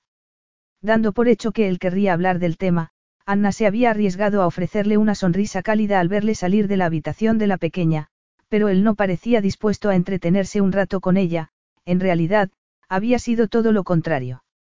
¿Cómo iba a decirle que no era tan despiadada como pensaba? ¿Cómo iba a decirle que si tenía pensado decírselo todo, pero que se había echado atrás al descubrir la feroz reputación que tenía en el mundo de negocios, y que tenía miedo de que pudiera arrebatarle a la niña en cualquier momento? Y después, cuando había intentado encontrarle de nuevo, Dan Masterson había dejado de existir, se lo había tragado la tierra. Mañana será un día largo. Tenemos muchas cosas que discutir y planes que hacer para el hotel, le dijo en un tono seco. Tendremos tiempo por la noche para hablar de nuestra situación personal, le dijo. Sus ojos emitieron un destello de advertencia. Buenas noches. Te veré por la mañana. Que duermas bien. Tendrás que estar despejada para mañana. Será un día largo, añadió, levantando una ceja de forma burlona, aunque su voz y sus gestos fueran de lo más distantes y circunspectos. Anna se estremeció al verle marchar. Seguiría insistiéndole en que se casaran. De repente sintió una punzada de incertidumbre y esperanza en el estómago. ¿Y? Si al final decidía que solo quería quedarse con la niña. Un sentimiento de profunda soledad y desamparo la recorrió por dentro. A altas horas de la madrugada todavía seguía en vela, dándole vueltas a todos aquellos pensamientos tan turbadores. No podía sacarse a Dante de la cabeza y sin duda tendría que hacer un gran esfuerzo a la mañana siguiente para no caer rendida de sueño sobre la mesa. Él le había lanzado una clara advertencia, y no podía permitirse ni un error, no podía darle la mínima oportunidad de venganza, en caso de que fuera eso lo que él buscara. Golpeando la almohada de pura frustración, Anna soltó un gemido de desesperación. Se obligó a cerrar los ojos y rezó por descansar al menos un par de horas antes de volver al trabajo. Llega tarde, señorita Bailey. Aquella llamada de atención cortante no era de los dueños del hotel, ni tampoco de Hasson, sino de Dante. Estaba sentado a la cabeza de la mesa de reuniones, en el despacho de Grant y de Anita. Llevaba otro de esos trajes hechos a medida que también le quedaban, combinado con una elegante camisa negra. La única nota de color la ponía la corbata de seda color cobalto y sus inquietantes ojos claros, ojos que atravesaban a Anna como dos rayos de luz. Ella estaba en el umbral, intentando no morirse de vergüenza ante aquella reprimenda. Evidentemente debía de haberse pensado mejor las cosas a lo largo de la noche, y estaba claro que si tenía intención de tomarse la revancha. Si quería castigarla por haberle ocultado la existencia de tía. Le estaba dejando muy claro quién era la persona que mandaba a partir de ese momento, y probablemente la haría pagar muy caro el secreto que había mantenido durante más de cuatro años. Lo siento. Me temo que no he dormido muy bien hoy. Cuando por fin me dormí, ni siquiera oí el despertador. Tía no está enferma, ¿verdad? Anita arqueó sus perfectas cejas. El rostro de Dante se tensó de inmediato. No, ella está bien. Es que no podía dormir. Eso es todo. Dante relajó el gesto y se dedicó a examinar un documento que tenía delante. Esa clase de excusa es inaceptable, señorita Bailey, le dijo de repente. Le aconsejo que se compre un despertador que suene más fuerte si quiere conservar su trabajo. Anita y Grant se quedaron boquiabiertos al oír aquello. Grant se movió en su asiento y Anita le dirigió una sonrisa solidaria a Anna. No te preocupes, le dijo a Anna, moviendo los labios. Dante. Añadió, volviéndose hacia aquel hombre escandalosamente guapo. Eso nos pasa a todos de vez en cuando, le dijo, en un tono dulce, pero autoritario. Y siempre llamamos a nuestros empleados por su nombre de pila, sobre todo a Anna. Tal y como te comentamos ayer, ella no es solo una simple empleada. Es una buena amiga también. Y eso es precisamente uno de los problemas de los negocios familiares, le dijo Dante, cortante como el filo de un cuchillo. Yo no desapruebo la informalidad, hasta cierto punto, pero es importante mantener el rigor en el puesto de trabajo. De lo contrario puede ocurrir que el personal empiece a aprovecharse de las circunstancias. ¿Cómo te atreves? Con el corazón latiendo sin ton ni son, Anna fulminó a Dante con la mirada. Yo jamás me aprovecharía de ellos. Se lo debo todo. Me han dado trabajo, un hogar. Sacó la silla que estaba al lado del Jason, tomó asiento y cerró la boca rápidamente antes que se le escaparan más palabras de ira. Lo que estaba ocurriendo entre Dante y ella era algo personal, y no quería discutir su vida privada en una reunión de trabajo. No había podido dormir la noche anterior, Dante pensó en ello un momento, ignorando aquel exabrupto temperamental. La miró a la cara y contempló sus rasgos delicados, el rubor de sus mejillas. En realidad él tampoco había sido capaz de dormir. Acababa de enterarse de que era el padre de la niña más preciosa y encantadora que jamás había visto, y le había resultado imposible conciliar el sueño. Además, tampoco había sido capaz de sacarse a Anna de la cabeza. Ella no parecía muy dispuesta a casarse con él, y el rechazo, igual que en el pasado, era como el filo de un cuchillo, partiéndole el corazón en dos. No obstante, ella podía rechazarle todo lo que quisiera, pero no se saldría con la suya, y en cuanto a su hija, haría todo lo posible por darle lo mejor. Sin embargo, en ese momento tenía que ocuparse de lo más urgente, su trabajo en el Mirabelle. Tenía que revitalizar el lugar y volver a hacer del hotel un negocio floreciente. Su mente ya bullía con ideas novedosas y cambios, pero antes poner algo en práctica tenía que hacer lo que siempre hacía antes de empezar. Entrevistar al personal. ¿Quieres un café? Dante agarró la cafetera y miró a Anna un momento. Ella tomó asiento frente a su escritorio. No, Gracias, le miró un instante y enseguida apartó la vista. Dante contuvo la rabia que amenazaba con desbordarse de nuevo. Tenía que mostrarse lo más justo y agradable posible. Ella seguiría enfadada por el pequeño desencuentro que había tenido lugar esa mañana. Por mucho que deseara caerle en gracia, esa reunión tenía que mantenerse en un plano rigurosamente profesional. Los asuntos personales tendrían que esperar hasta más tarde. Bien, de acuerdo. Empezamos, entonces, no. Como quieras. Por Dios, no tienes por qué sentarte como si estuvieras a punto de subir al patíbulo. Solo voy a entrevistarte y a preguntarte sobre tu trabajo, Dante se mesó el cabello y trató de recuperar el compostura. ¿Qué tenía ella para volverlo loco, de deseo o de rabia? Voy a conservar mi trabajo, o tienes pensado reemplazarme con otra persona cuando hagas limpieza. ¿Qué? Frunció el ceño, sorprendido. Había miedo en los ojos de ella. Estaba tan claro como la luz del día. Quiero decir, en tu empeño por mejorar las cosas, está en peligro mi trabajo. De repente Dante recordó aquella noche apasionada que habían pasado tantos años antes. Una instantánea de aquellos momentos inolvidables irrumpió entre sus pensamientos. Recordaba que ella le había dicho que había perdido su trabajo por culpa de un empresario despiadado. Solo quiero entrevistarte para saber cuáles son tus responsabilidades y deberes, y para saber si disfrutas de su trabajo.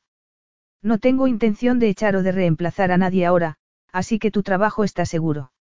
Oh, dijo ella, suspirando de alivio. Levantó una mano y empezó a juguetear con un colgante de cristal con forma de corazón que llevaba en una cadena de oro. Dante se preguntó si se lo habría comprado algún admirador. Ahora que ya nos hemos aclarado, ¿te importaría enumerar cuáles son tus deberes? Le preguntó él, yendo al grano. Yo, solo. ¿Qué? Estoy preocupada porque es evidente que estás muy molesto conmigo por lo de tía, y que estás empeñado en encontrar algún fallo en la forma en que hago mi trabajo, para así poder vengarte de alguna manera. ¿Qué? Perplejo, Dante abrió los ojos todo lo que pudo. ¿De verdad crees que recurriría a esa clase de estrategia que pondría en peligro la vida de mi hija? Piénsalo bien. Si quisiera castigarte de alguna manera, ¿no crees que eso repercutiría en mi hija también? Yo jamás permitiría algo así. ¿Lo ves? Ahí está nuestro problema. No te conozco lo bastante como para saber de qué eres o no capaz, Anna se encogió de hombros. Lo único que sé es que todo es muy complicado y confuso, Anita y Grant casi han tenido que vender el hotel, y entonces apareces tú, salido de la nada. Resulta que eres el hombre que va a invertir en el hotel y que será el socio mayoritario. Y lo que es más importante, me veo obligada a decirte que tía es tu hija. No tenía ni idea de cómo reaccionarías. Solo pasamos una sola noche juntos. Podías haberte puesto furioso, o podrías, su voz se quebró un poco. Podrías habérmela arrebatado. Y te preguntas por qué no podía dormir anoche. Dante se puso en pie. La inquietud y la impaciencia no lo dejaban estar sentado. ¿Por qué iba a querer yo arrebatártela? ¿No crees que eso sería como echar piedras sobre mi propio tejado? He podido ver que ella te adora, y tú a ella.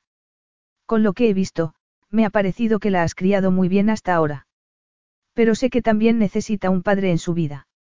Necesita dos padres, y es por eso que te dije que debíamos casarnos.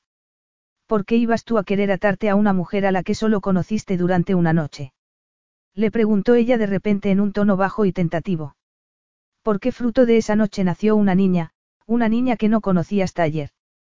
Se metió las manos en los bolsillos del pantalón y se alejó del escritorio, dándole la espalda. ¿Acaso le había dado tan mala impresión que ni siquiera se había planteado la posibilidad de contactar con él? Dante se sintió repentinamente furioso. ¿Por qué se alejaba la gente de él? Primero su padre, después Anna. Dante. Haciendo acopio de toda su compostura, se volvió hacia ella. ¿Qué? No te lo dije antes porque no sabía muy bien cómo decírtelo, pero sí que traté de contactar contigo cuando me enteré de que estaba embarazada. Sí que averigüé tu nombre y te busqué en internet. Y.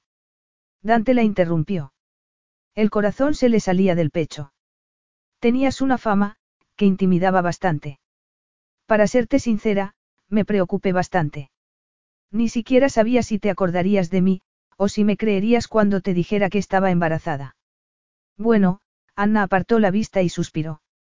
Al final decidí que era mejor no contactar contigo. Pero después de unos meses, cuando nació tía, pensé que tenías derecho a saberlo. Seguí todas las pistas que encontré durante varios días, pero era como si te hubieras ido a otro planeta. Evidentemente ahora me doy cuenta de que te habías cambiado el nombre. Pero entonces pensé que quizá no estábamos destinados a volvernos a encontrar. En cualquier caso, no sabía nada de ti. Bien podías haberte casado y tenido hijos con otra mujer. Además, aquel día que estuvimos juntos me dijiste que solo duraría esa noche y que tenía que aceptarlo. ¿Recuerdas? Dante lo recordaba todo muy bien. Cuánto se había arrepentido de aquello a lo largo de los años, había pasado largas noches en vela, pensando en ella, en tenerla en sus brazos.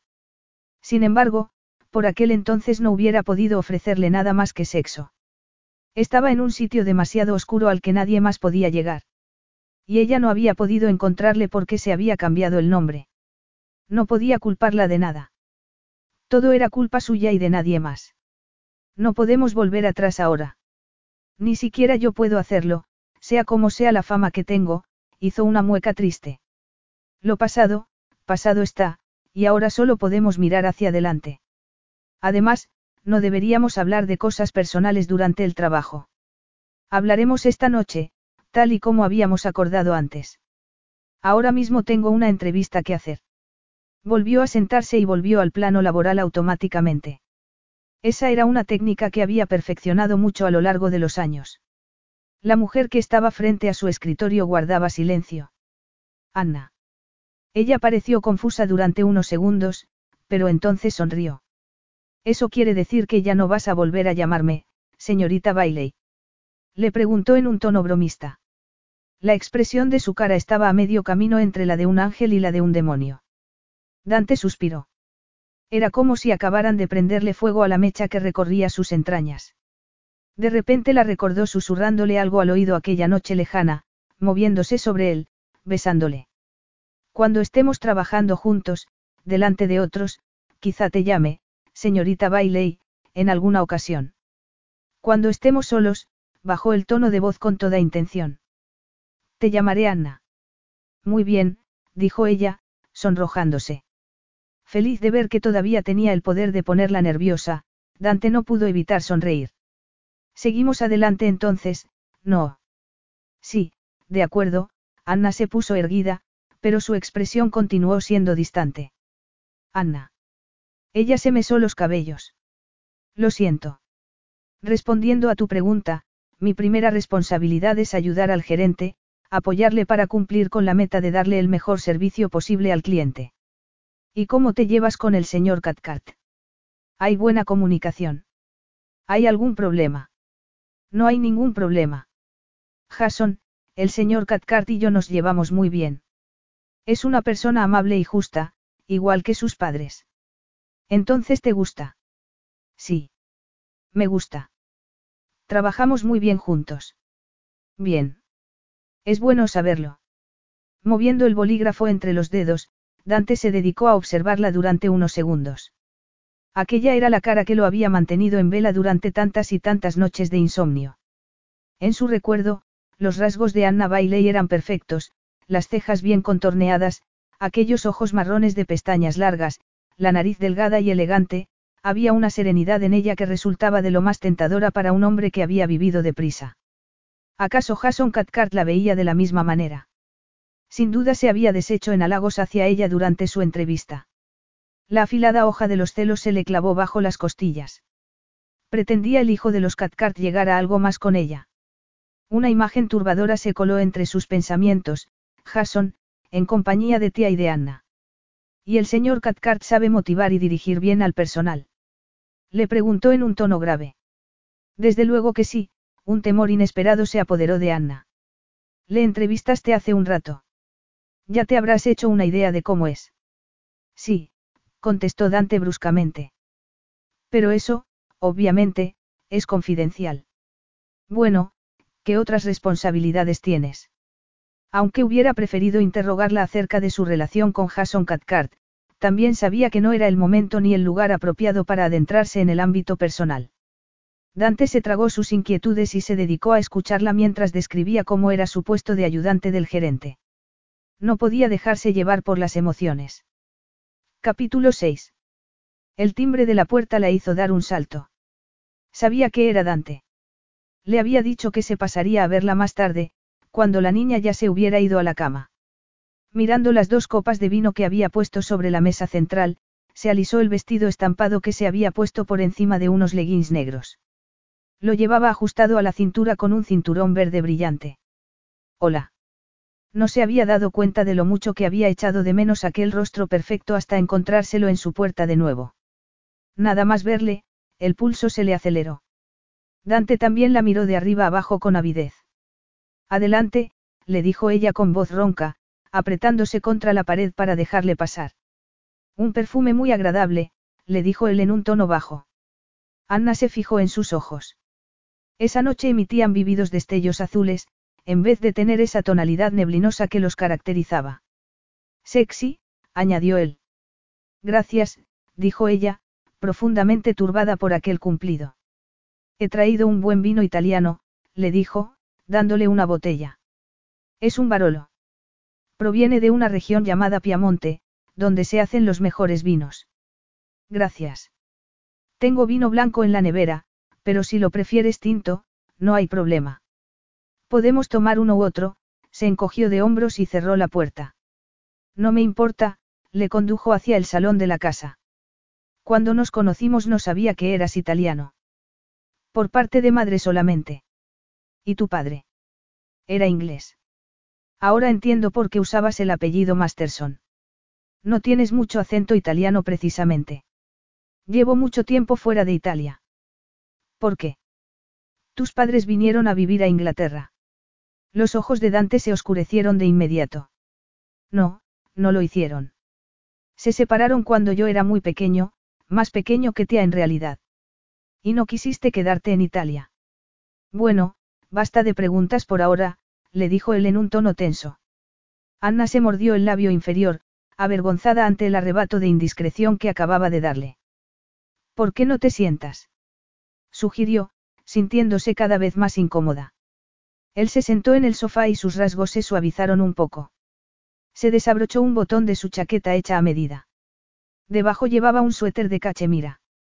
Su pelo brillaba con reflejos dorados bajo la luz de una lámpara cercana.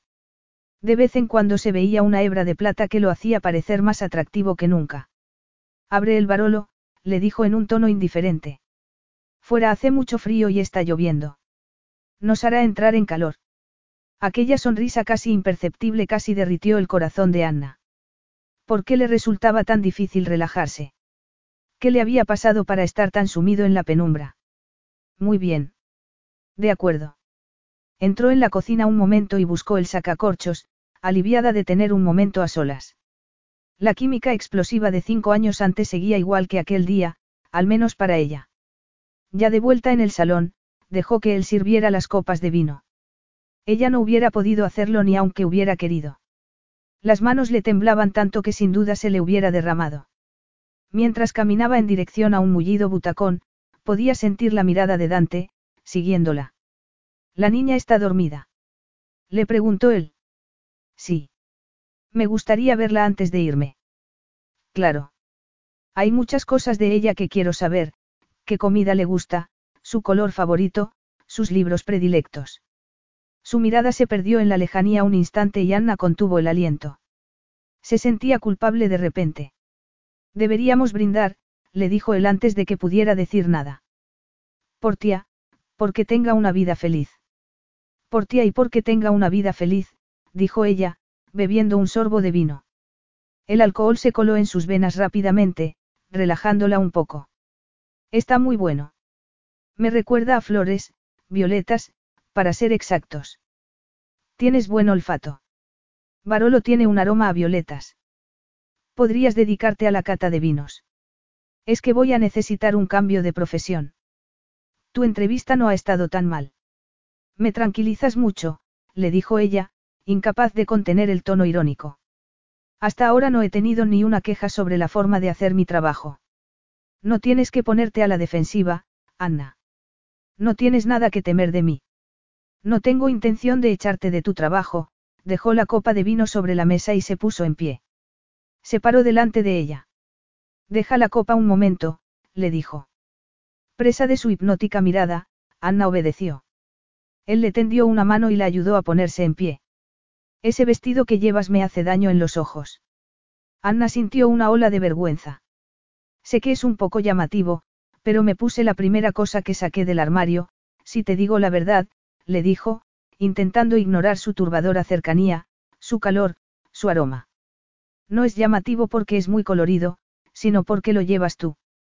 Es igual de llamativo que este pelo precioso que tienes, capturó unos mechones de su pelo, se los llevó a los labios y los besó con fervor. Anna no podía moverse. Tuvo que hacer acopio de toda su fuerza de voluntad para no sucumbir al deseo de apoyar la cabeza contra su pecho y rodearle la cintura con los brazos. Su presencia la embriagaba, casi la hacía olvidar el porqué de su visita. Me alegro de que no te lo hayas cortado desde la última vez que te vi. No, no haría eso, pero, Dante, tenemos, tenemos que hablar, murmuró ella. Su voz sonaba aturdida, desconcertada. Podemos hablar como hablamos cuando nos conocimos. Podemos hablar así, ¿te acuerdas, Anna? Sus labios cálidos la besaron en el cuello, dejando una marca de fuego sobre su piel. Me acuerdo, dijo ella, derritiéndose por dentro. Pero deberíamos, tenemos que, dejó escapar un pequeño gemido al sentir los labios de él sobre el lóbulo de la oreja. ¿Qué tenemos que hacer? La agarró de las caderas y tiró hacia sí. El contorno de la agarró de las caderas y tiró hacia sí. El contorno de su cuerpo masculino, encerrado en aquel traje desastre impecable, hizo estremecerse a Anna. Hipnotizada por aquella mirada de deseo, la joven tragó con dificultad. Estaba deseando sucumbir al deseo que corría por sus venas, pero... De repente tuvo un momento de lucidez y cordura. Se puso tensa en sus brazos. ¿Qué querías decir cuando me dijiste que no tenías intención de echarme de mi trabajo? No me gusta cómo suena, me hace sentir como si pudieras hacerlo si quisieras. Eso no me tranquiliza mucho, francamente. Tengo una hija que mantener y dependo de mi trabajo para vivir. Dante la miró con impaciencia. Lo que quiero decir es que ya no tienes que depender de tu trabajo para mantenerte. Hablaba en serio cuando te dije que deberíamos casarnos. Y cuando estemos casados yo cuidaré de las dos. Haces que parezca todo tan fácil y sencillo. Yo no soy una posible inversión en la que estás interesado, Dante. Soy una persona independiente, con mis propias ideas y pensamientos, y eso incluye el matrimonio. No está bien que des por sentado que estoy dispuesta a abandonar todo por lo que he trabajado tan duro para irme con un hombre al que apenas conozco, un hombre que solo quiere casarse porque acaba de descubrir que tiene una hija. Él la soltó de repente, mascullando un juramento, y se alejó de ella. Se mesó los cabellos y la miró con contundencia. ¿Qué mejor razón para casarse que tener un hijo en común? Tia se merece tener a su padre. Y yo quiero que lo tenga, quiero que forme parte de mi vida. Y como persona independiente que eres, no tienes derecho a negarnos eso. No te estoy negando que estés a su lado, pero el matrimonio no es para mí. Yo, bajó la vista. Me gusta tener mi independencia, me gusta saber que mi trabajo ha dado sus frutos, y ahora tengo una oportunidad, soy dueña de mi vida, tengo un trabajo de responsabilidad y eso me hace sentir bien. Un trabajo de responsabilidad, pero realmente te gusta estar sola. Criar a un hijo sola no tiene que ser fácil, por muchas oportunidades que tengas de progresar en tu trabajo. Cuando la niña está enferma, no quisieras tener a alguien que te ayudara. No te gustaría tener a alguien que te ayudara a tomar las mejores decisiones, por el bien de la niña. Y cuando está enferma, ¿qué haces si no puedes tomarte unos días libres en el trabajo por miedo a perderlo y quedarte sin ingresos? Regresó junto a ella. Tenía esa mirada distante en los ojos que Anna ya conocía. Una vez, cuando tenía cinco años, tuve sarampión. Me puse muy enferma. Mi madre no tuvo más remedio que irse a trabajar por la tarde. Si no iba, podía perder el empleo y, ¿de qué íbamos a vivir? Le preguntó a una vecina si me podía quedar en su casa durante la tarde, pero la mujer le dijo que no porque tenía cinco hijos y no quería que se contagiaran. Mi madre me dejó en la cama. La vecina le prometió que se pasaría a verme de vez en cuando. Tenía fiebre muy alta y para cuando llegó mi madre, yo ya estaba con convulsiones. No teníamos teléfono. Salió corriendo conmigo en mitad de la noche. Fuimos al restaurante de un conocido. Desde allí llamamos al médico.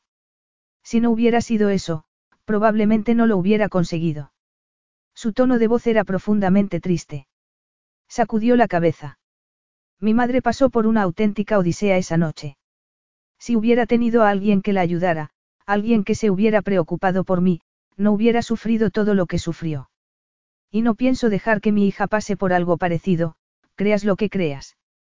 Sin saber muy bien qué decirle, Anna sintió una punzada de dolor por aquel niño que había sido. Aquella noche debía de haber sido terrible para su madre, la pesadilla de cualquier mujer con un niño pequeño. Antes de poder pensárselo mejor, sintió un deseo irrefrenable de tocarle, consolarle. Puso la mano contra una de sus mejillas. Su piel era aterciopelada y cálida, vibraba y rebosaba virilidad. Te agradezco que te preocupes tanto por tía. Pero yo soy muy afortunada, Dante, puede que sea una madre soltera, pero tengo amigos, gente que se preocupa por tía de verdad, gente con la que siempre puedo contar. A lo mejor es así, pero no tengo intención de dejar a mi hija al cuidado de amistades. Por mucho que tú confíes en ellos, Anna, así que... Ella retiró la mano bruscamente. Solo hay una solución posible para este problema, y ya te he dicho cuál es. Solo es cuestión de hacer los preparativos necesarios. Cuanto antes mejor, creo. Anna se sujetó los brazos con las manos, estaba temblando. No pienso casarme, ya te lo he dicho. Bueno, en ese caso me obligas a tomar medidas que no quería tomar, le dijo Dante. Pero las tomaré si así puedo estar con mi hija. Nos veremos las caras en los tribunales entonces, pues quiero la custodia de tía. Anna se sintió como si acabaran de golpearla en la cara con un puño de acero. El momento que tanto había temido había llegado. No había compasión alguna en la mirada de Dante, gélida y pétrea. No. Gritó, sintiendo el picor de las lágrimas. Él arqueó una ceja, pero no cejó en su empeño. Si no quieres que nos veamos en los tribunales, te sugiero que dejes de poner objeciones y aceptes casarte conmigo. Eso es una bajeza. Eres capaz de chantajearme para salirte con la tuya. Ya te lo he dicho, le dijo, encogiéndose de hombros con indiferencia. Haré todo lo que pueda para estar con mi hija, la hija de la que me has privado durante cuatro años porque tú decidiste que alguien con mi reputación no se merecía conocerla. Y todavía te atreves a mirarme a la cara y darme lecciones de respeto. Exclamó, cada vez más furioso. Yo no te oculté la existencia de tía deliberadamente, exclamó Anna, intentando contener las lágrimas y mirándole con gesto suplicante. ¿No crees que hubiera preferido tener una buena relación con el padre de mi hija? ¿Crees que yo no quería volver a verte después de aquella noche, tal y como tú mismo me pediste? Sé que fue un momento muy difícil para ti, pero no me hizo mucha gracia que desaparecieras así, sin mirar atrás. ¿Y cómo crees que me sentí cuando me enteré de que estaba embarazada? Sobre todo porque era la primera vez que, se mordió el labio para no decir lo que había estado a punto de decir. Estaba sorprendida, sola, asustada. Pasé por todo eso yo sola, pero no podría describírtelo siquiera. Dante la miraba con ojos inquisitivos. Fue la primera vez que, que ibas a decirme, Anna.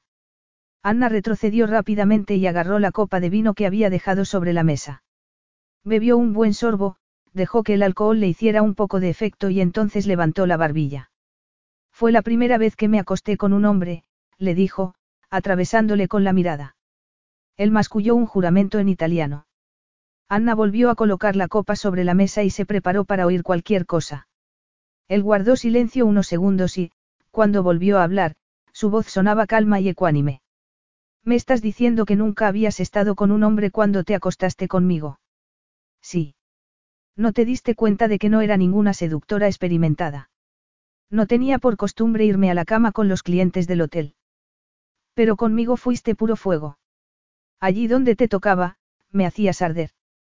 Anna intentó contener las emociones que amenazaban con volverla loca. Dante la miraba como aquella primera vez, sus ojos estaban llenos de un deseo profundo, intenso. Creo que aquella noche perdí la cabeza. Nunca me había comportado así con un desconocido, o con cualquier hombre. Los dos perdimos la cabeza, Anna, le dijo él en un tono seductor y transigente. Y de ahí nació la pequeña tía. ¿Te arrepientes de haberlo hecho? Jamás. Entonces tenemos que manejar esta situación como adultos que somos, en vez de pelear como niños. El bienestar de nuestra hija debe ser lo primero. ¿Quieres decir? Anna le miró con el ceño fruncido. Todavía sigues creyendo que el matrimonio es la única posibilidad. Sí. Si ese es el camino que quieres seguir, ¿por qué no probamos primero a vivir juntos un tiempo?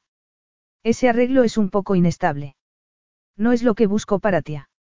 Sin duda eso depende de cómo afrontemos la situación, no. Si nos empeñamos en que funcione, vivir juntos podría ser algo tan estable como el matrimonio mismo. No, no es eso lo que quiero. ¿Y si no quiero yo? Me llevarías a los tribunales. Sí, le dijo él. Su afilada mirada no dejaba lugar a dudas. Capítulo 7. No era precisamente agradable tener que recurrir al chantaje para convencer a Anna de que se casara con él, pero la decisión de Dante se había vuelto inamovible nada más descubrir que era el padre de una preciosa niña. No había nada que pudiera hacerle cambiar de idea.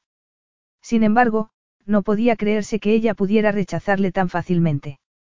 Había conocido a muchas mujeres, y todas ellas lo consideraban un gran partido.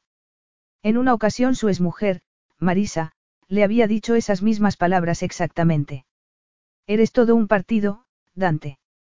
Es un milagro que todavía sigas soltero y sin compromiso. Pero esa afirmación se había quedado en nada rápidamente. Marisa no había tardado en descubrir que lo primero en la lista de prioridades de su marido era la ambición. Ni siquiera al final de la relación había intentando recuperarla, o expresar sus emociones. Marisa se había arrojado a los brazos de otro hombre y él la había dejado ir sin más.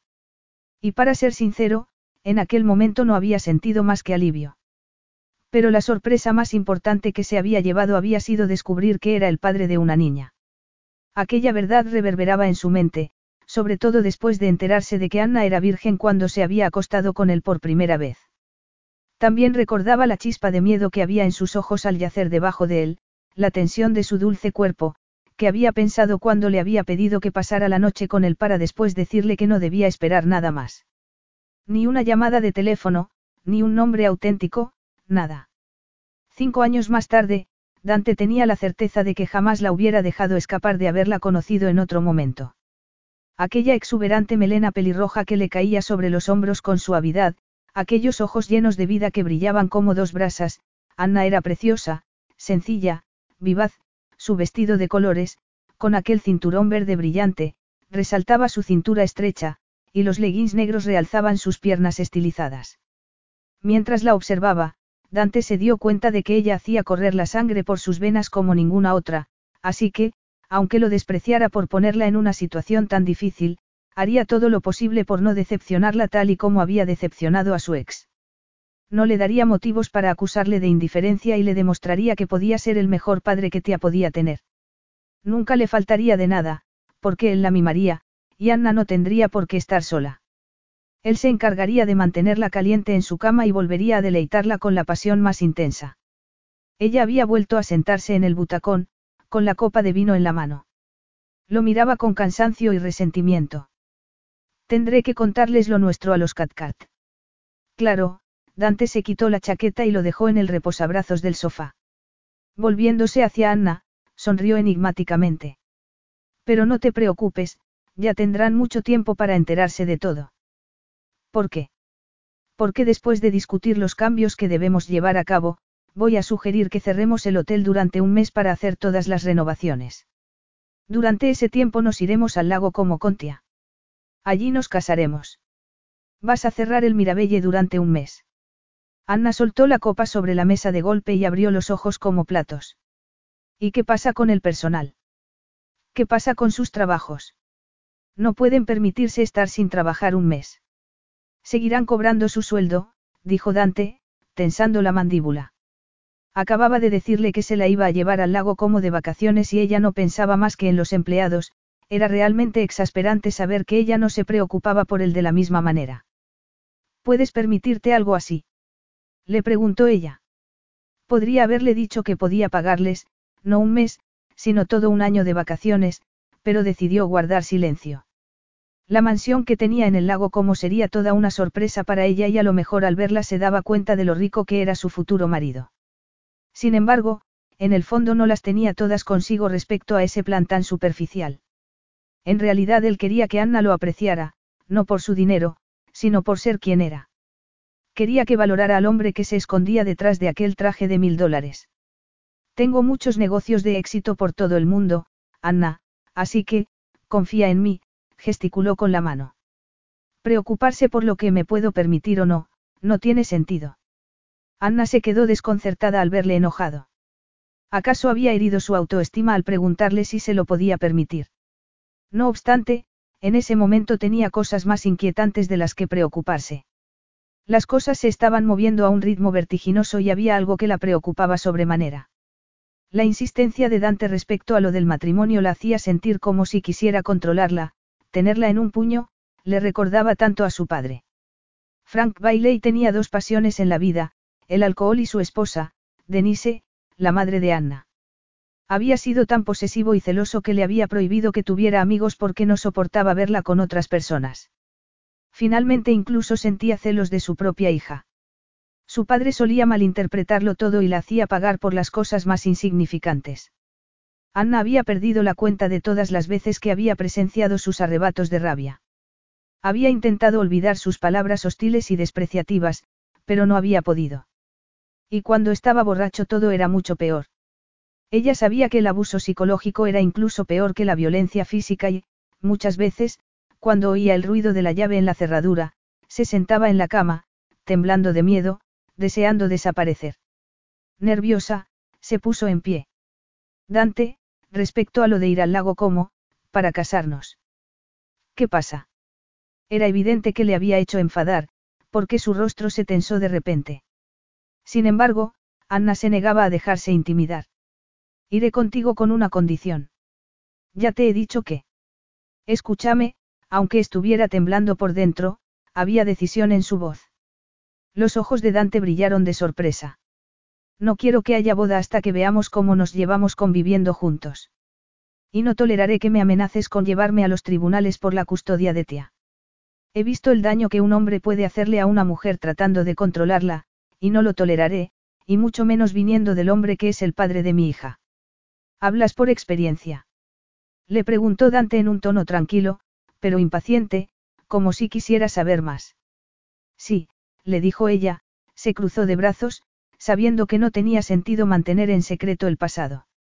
A la larga no le serviría de nada, por muy doloroso que fuera hablar de ello. Mi padre era un borracho cruel y celoso. Le hizo la vida un tormento a mi madre. ¿Dónde está ahora? Ya no está en este mundo, gracias a Dios, le dijo. Un escalofrío la recorrió por dentro. ¿Y tu madre? ¿Dónde está? Tampoco vive ya, arrugó los labios, tratando de contener las lágrimas. En el hospital me dijeron que había muerto de un problema en el corazón, pero yo sé que no fue eso lo que la mató. Simplemente estaba cansada, agotada, harta, exhausta de vivir con el bruto de mi padre. Dante fue hacia ella. Su mirada estaba llena de empatía y desprecio por aquel hombre que tanto la había hecho sufrir. También era violento contigo, Anna. A un hombre así le da igual a quien intimida. Siempre tiene que hacer ver su poder. Los niños son el blanco más fácil, sobre todo cuando tienen demasiado miedo como para contestar. Además, las cosas empeoraban mucho más con el alcohol. La vergüenza y la desesperación no la dejaron continuar durante unos segundos. Tienes idea de lo desagradable que es sentir un aliento a cerveza rancia o a whisky delante de la cara, mientras te gritan y te dicen lo inútil que eres. Lo tonta que eres. Pero, bueno, no quiero hablar más de esto, hizo un movimiento de ir hacia la cocina. Ya no quiero más vino, por mucho que me encante. Creo que prepararé un café. ¿Quieres una taza? No, Dante le puso una mano en el brazo para que no se fuera. Haremos lo que dices. Iremos al lago como y viviremos juntos durante un tiempo antes de casarnos. ¿Te parece mejor así, Anna? Ella puso una cara de profundo alivio, pero Dante no pudo evitar sentir una punzada de frustración.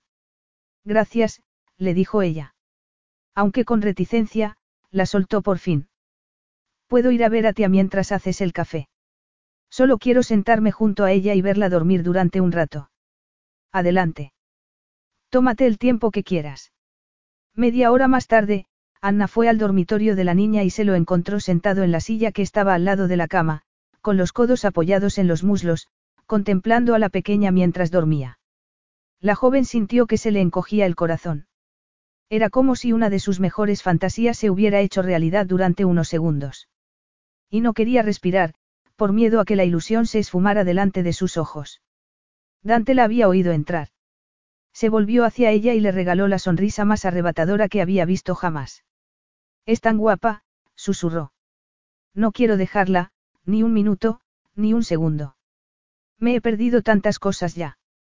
Anna oyó la emoción que le embargaba la voz. Entró en la habitación y le puso la mano en el hombro. Un calor intenso manaba de su cuerpo. Todavía tiene que crecer mucho, Dante, así que ya no te perderás más cosas. Solo tiene cuatro años. Y los niños se adaptan muy rápido a las nuevas circunstancias y a la gente. Muy pronto será como si te conociera de toda la vida. Dante puso su mano sobre la de ella y le sostuvo la mirada con sentimiento. Quiero que sepa que soy su padre. Quiero que lo sepa pronto. ¿Lo entiendes? Anna sucumbió al dolor que oía en su voz. Sí. Por supuesto. Pero, tenemos que escoger el momento adecuado. Mañana, cuando la recojas del colegio, podemos llevarla a tomar un helado. Así podremos conocernos un poco mejor. Pero no quiero ocultarle quién soy por mucho tiempo, Anna, le soltó la mano. No podría soportarlo. Pronto se lo diremos, le dijo ella en un tono tranquilizador. Era evidente que hablaba muy en serio. Quería que la niña lo supiera. Apretando la mandíbula un momento, Dante dejó escapar un suspiro. Sus ojos relampaguearon. Bien, eso es bueno. Y ahora creo que es mejor que me vaya. Tenemos mucho que hacer mañana. Te veo por la mañana, Anna, le dio un leve beso en la mejilla y se puso en pie. Intenta dormir bien, de acuerdo. Anna asintió con la cabeza y le vio marchar. El rastro de su perfume embriagador y el calor de sus labios sobre la piel, en cambio, no se esfumaron tan rápidamente. Durante el descanso de la tarde, le preguntó a Anita si tenía unos minutos para hablar. La esposa de Grant la recibió en su despacho con el afecto de siempre, era un despacho muy organizado y bien decorado, nada que ver con la de su hijo Jason. Parecía mucho más feliz, o por lo menos eso le pareció a Anna, como si le hubieran quitado un gran peso de encima. El paquete de medidas de Dante para el Mirabelle ya se estaba empezando a notar. La suerte del hotel estaba cambiando. El Salvador, le llamaban las recepcionistas, a mí Linda. Y la ayudante del cocinero, Cheryl, también se había sumado a los halagos. Sin embargo, ninguna de las tres sabía por qué a Anna le hacía tan poca gracia semejante derroche de admiración. ¿Qué te pasa, cariño? Le preguntó Anita, removiendo el té que tenía en la mano y mirándola con gesto de preocupación. Es que se me nota tanto. No siempre, pero por alguna razón, Hoy sé que estás preocupada por algo. Se trata de Dante, le dijo Anna, entrelazando los dedos sobre su regazo. Anita levantó una ceja. Anna se sonrojó. Aquella manera tan informal de referirse a él se le había escapado. Quería decir el señor Romano, añadió rápidamente. ¿Qué sucede? Sé que ha sido un poco, bueno, digamos, impertinente, contigo, pero es un hombre muy profesional y riguroso. Y cuando nos habla de los planes que tiene para el hotel, siempre nos pide opinión a Grant y a mí. Tiene cosas muy buenas en mente. Anita sonrió como una colegiala ilusionada.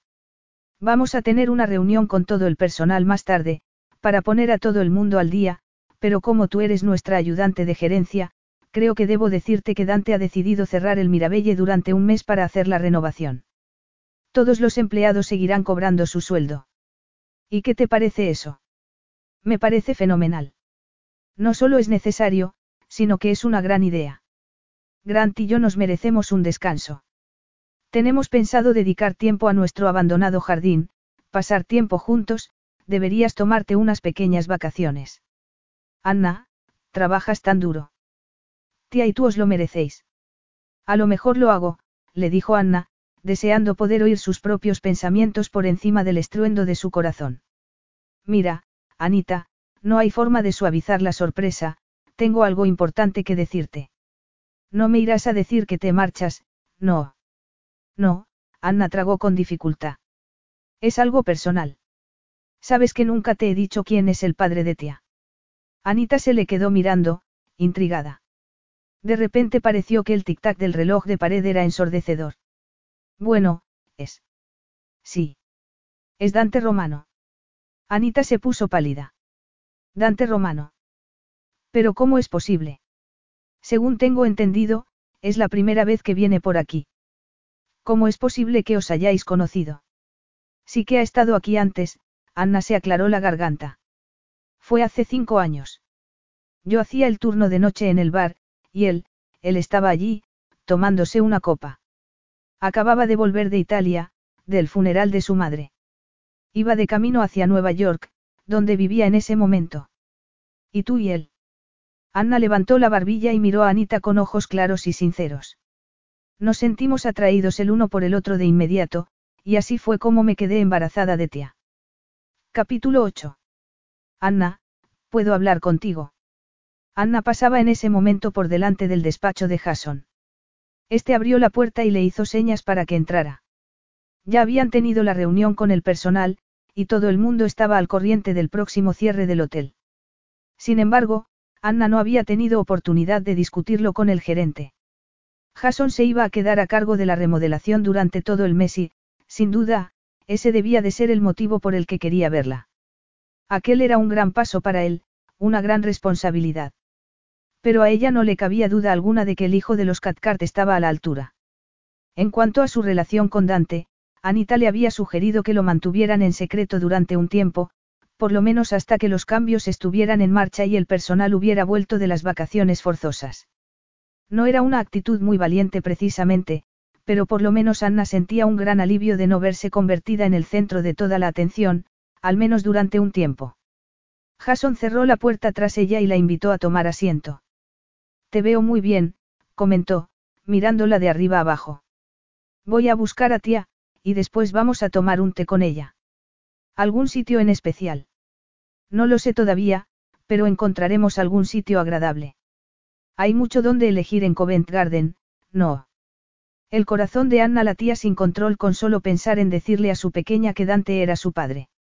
Su sonrisa era incierta, pero Jason parecía absorto en sus propios problemas mientras andaba de un lado a otro. Cuando por fin dejó de deambular por el despacho se volvió hacia Anna con una extraña luz en la mirada. ¿He conocido a alguien? Sí. Llevaba mucho tiempo solo, así que Anna se alegraba mucho por él.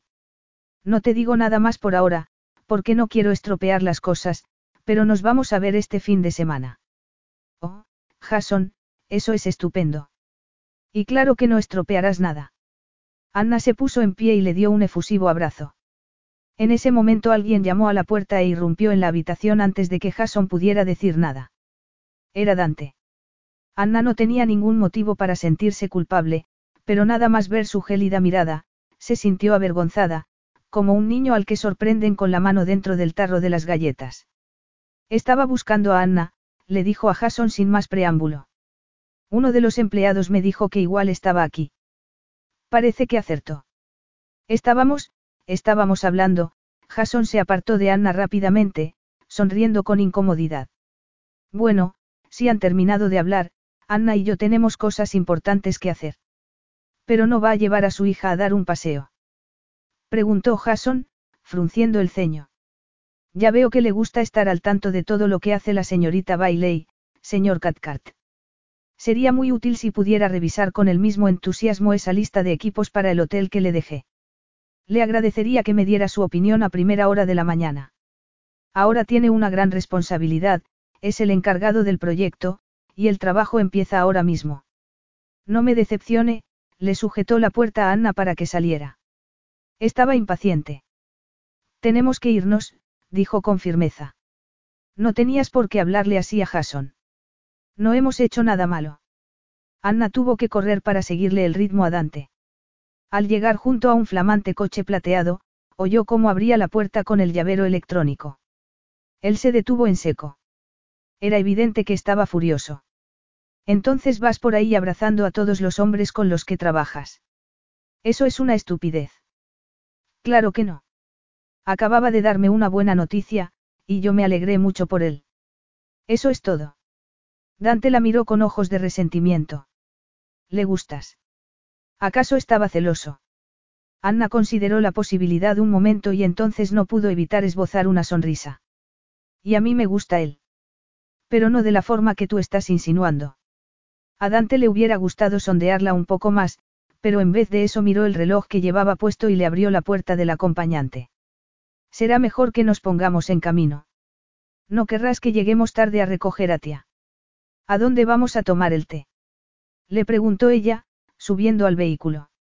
Al Hotel Riz. Anna se quedó de piedra. Podrías habérmelo dicho antes. Me hubiera puesto algo más elegante que este vestido. Llevaba un sencillo vestido de lino combinado con una chaqueta negra. Las dos prendas eran ideales para un cálido día de primavera, pero sin duda no eran tan presentables como para ir al Riz. Anna subió al coche con gesto malhumorado y Dante le dedicó una sonrisa pícara. Lo que llevas no tiene nada de malo, así que no te preocupes, le guarda più di bene a caro prezzo. ¿Y eso qué significa? Significa que estás muy guapa.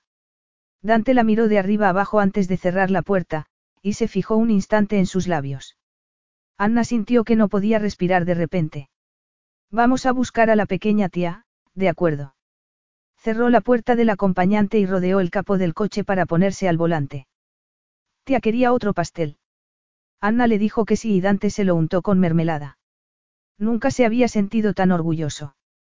Ni uno solo de sus logros en el terreno profesional le había producido tanto regocijo. Era una delicia saber que aquella niña preciosa y maravillosa había nacido de él. Miró a Anna y se la encontró observándole de reojo. Llevaba el cabello suelto, un río de bronce sobre sus hombros. Su belleza serena y discreta era arrebatadora, tanto así que no era de extrañar que atrajera las miradas de muchos clientes sentados en las mesas cercanas. Dante se sintió rebosante de orgullo. Ella era la madre de su hija y, algún día, muy pronto, sería su esposa. Sin embargo, sabiendo de su padre, era consciente de que debía tener mucho tacto con ella. No podía forzarla a hacer algo que no quería, por muy impaciente que estuviera.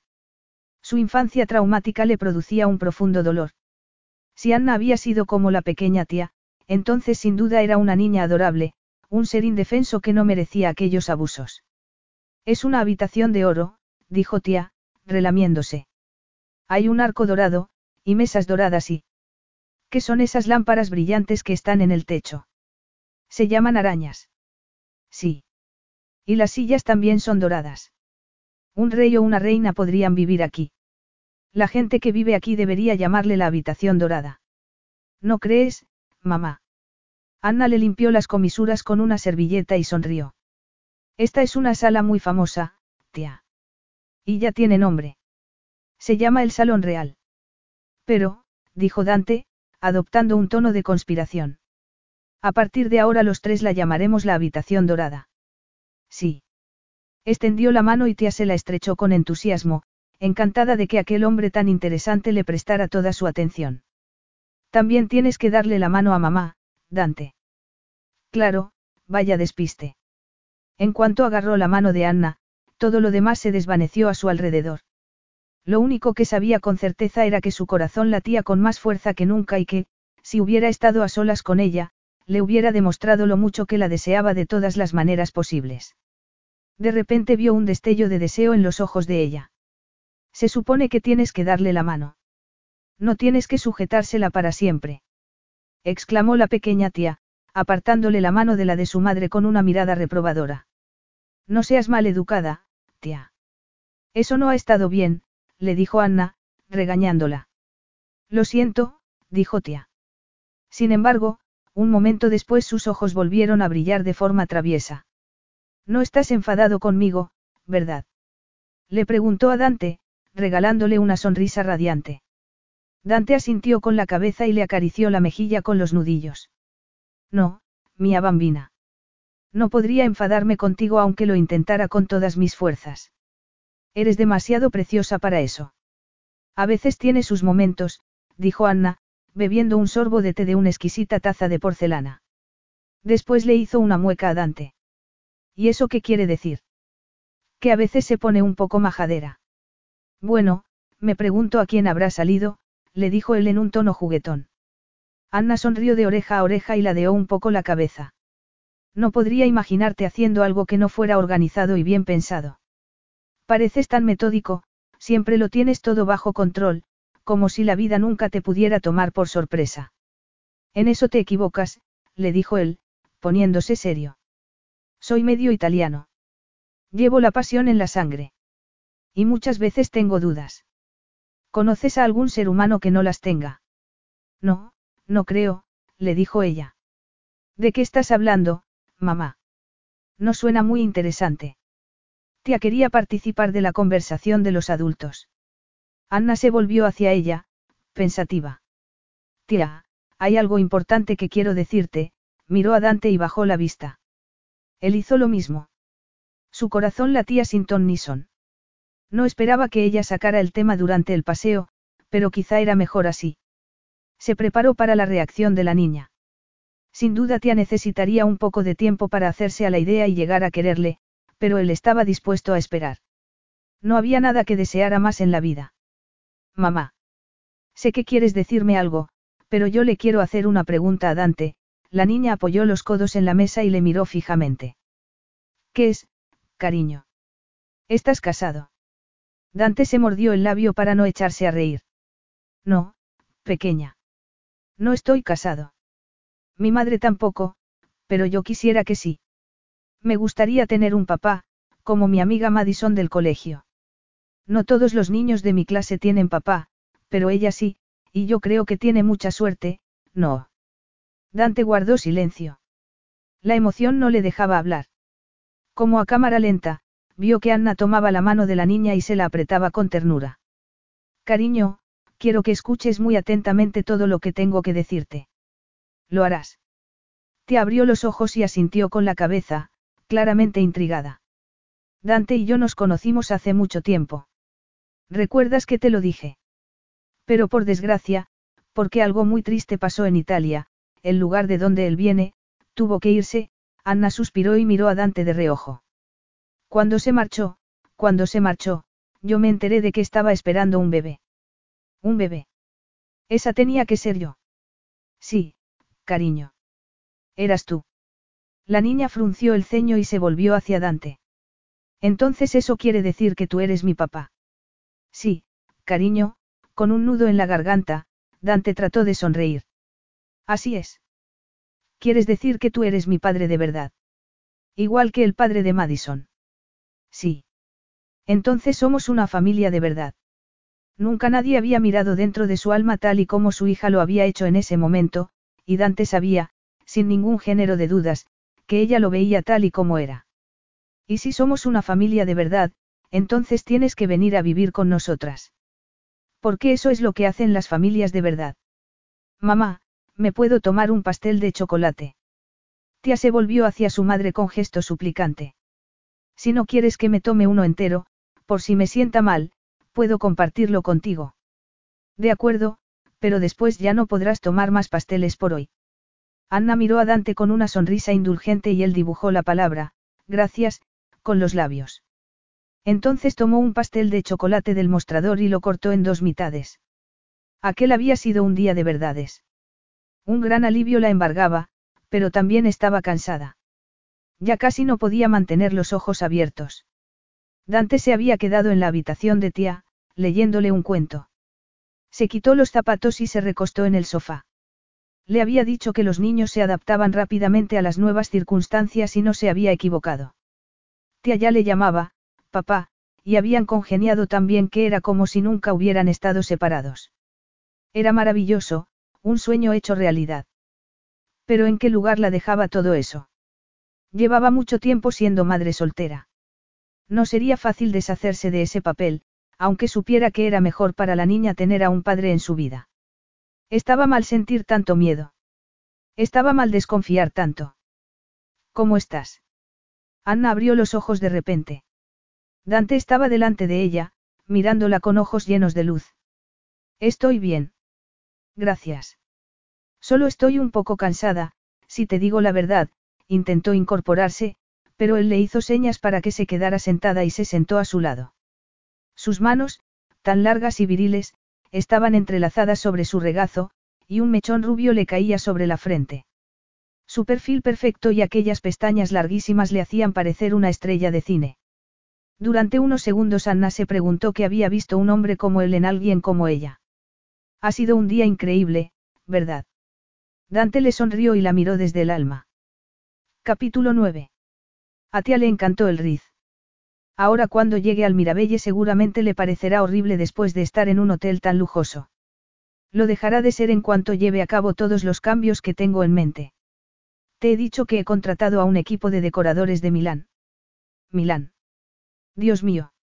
Este hotel está en un edificio excepcional de estilo georgiano, y tiene mucha historia de por sí. Modernizándolo un poco y cambiando el mobiliario, será uno de los hoteles más elegantes y sofisticados de Londres. Anita y Grant se lo merecen. Se han entregado a fondo a este hotel desde que Grant lo heredó de sus padres. ¿Puedo pedirte algo? Él asintió. Hablando de Milán, me preguntaba. Sí.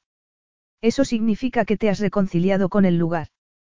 Parecías un poco tenso y reticente cada vez que hablabas de tu pasado.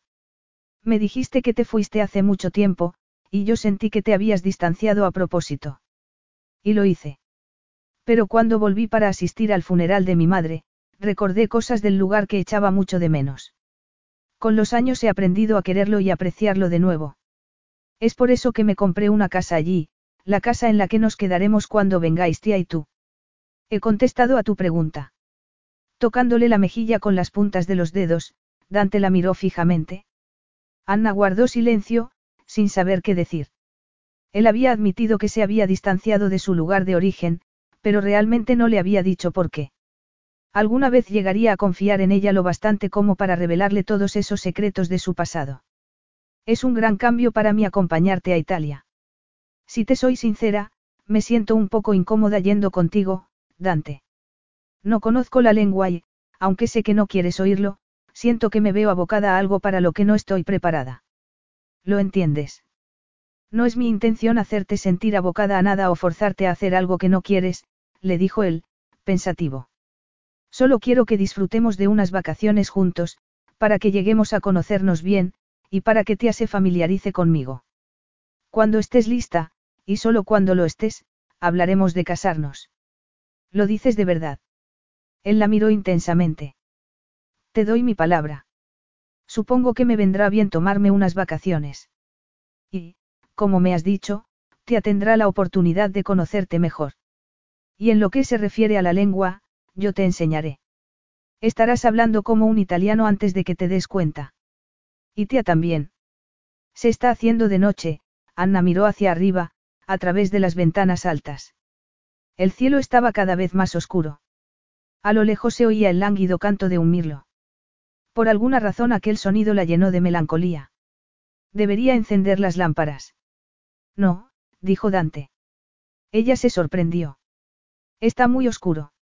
Necesito un poco de luz aquí. ¿Te sientes incómoda en la oscuridad? No hay necesidad, Anna. Yo estoy aquí, a tu lado. Nunca dejaría que nada ni nadie te hicieran daño, le dijo. Anna se dio cuenta de que lo decía muy en serio. Un enjambre de mariposas revoloteó en su vientre. Sí, pero aún así quiero, necesito, algo de luz. Hizo el ademán de moverse, pero él la agarró de la nuca y la atrajo hacia sí. Lo último que sintió fue su mirada intensa antes de sentir sus labios, besándola desenfrenadamente. Su respiración se había vuelto jadeante y su barba incipiente le rascaba la barbilla. Una ola de miel corrió por las venas de Anna. Era como si hubiera pasado cinco años marchitándose en una oscura cueva y por fin acabara de salir de ella, libre por fin. El intenso placer que fluía por su interior no era comparable a nada que hubiera conocido. Le sujetó la cabeza con ambas manos al tiempo que él hacía lo mismo. Sus labios se fundían en uno solo como si nada pudiera calmar su hambre de pasión. No, aquí no, ella tragó con dificultad. Él estaba intentando bajarle la cremallera del vestido. En mi habitación. Sin dejar de besarse ni un momento, avanzaron juntos hasta entrar en el dormitorio de ella. Era fundamental mantener el contacto físico, aferrarse el uno al otro como dos náufragos en el mar, Dante cerró la puerta de una patada y se quitó los zapatos para tumbarse en la cama con ella. De alguna manera logró colocarla encima y la colmó de besos. La cremallera de su vestido ya estaba abierta, así que le deslizó las mangas por encima de los hombros hasta dejarlos al descubierto. Anna le ayudó un poco y se sentó a horcajadas sobre él, inclinándose de vez en cuando para recibir besos ardientes que la hacían enloquecer. Su copiosa melena era una cortina protectora que los aislaba del resto del mundo. Sujetándole las mejillas con ambas manos, Anna se deleitó contemplando aquel rostro fuerte, de rasgos duros y clásicos, tan viriles, sin embargo, fue esa mirada vulnerable y desnuda lo que más le llamó la atención.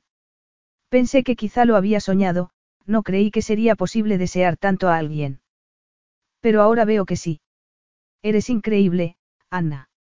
Incapaz de articular palabras capaces de describir lo que sentía en ese momento, ella empezó a desabrocharle los botones de la camisa con manos temblorosas. Cuando por fin dejó al descubierto aquel pectoral musculoso y cubierto por una fina capa de vello, deslizó las palmas de las manos sobre sus pequeños pezones masculinos, sobre la caja torácica, su corazón latía justo debajo. Era emocionante saber que latía así por ella.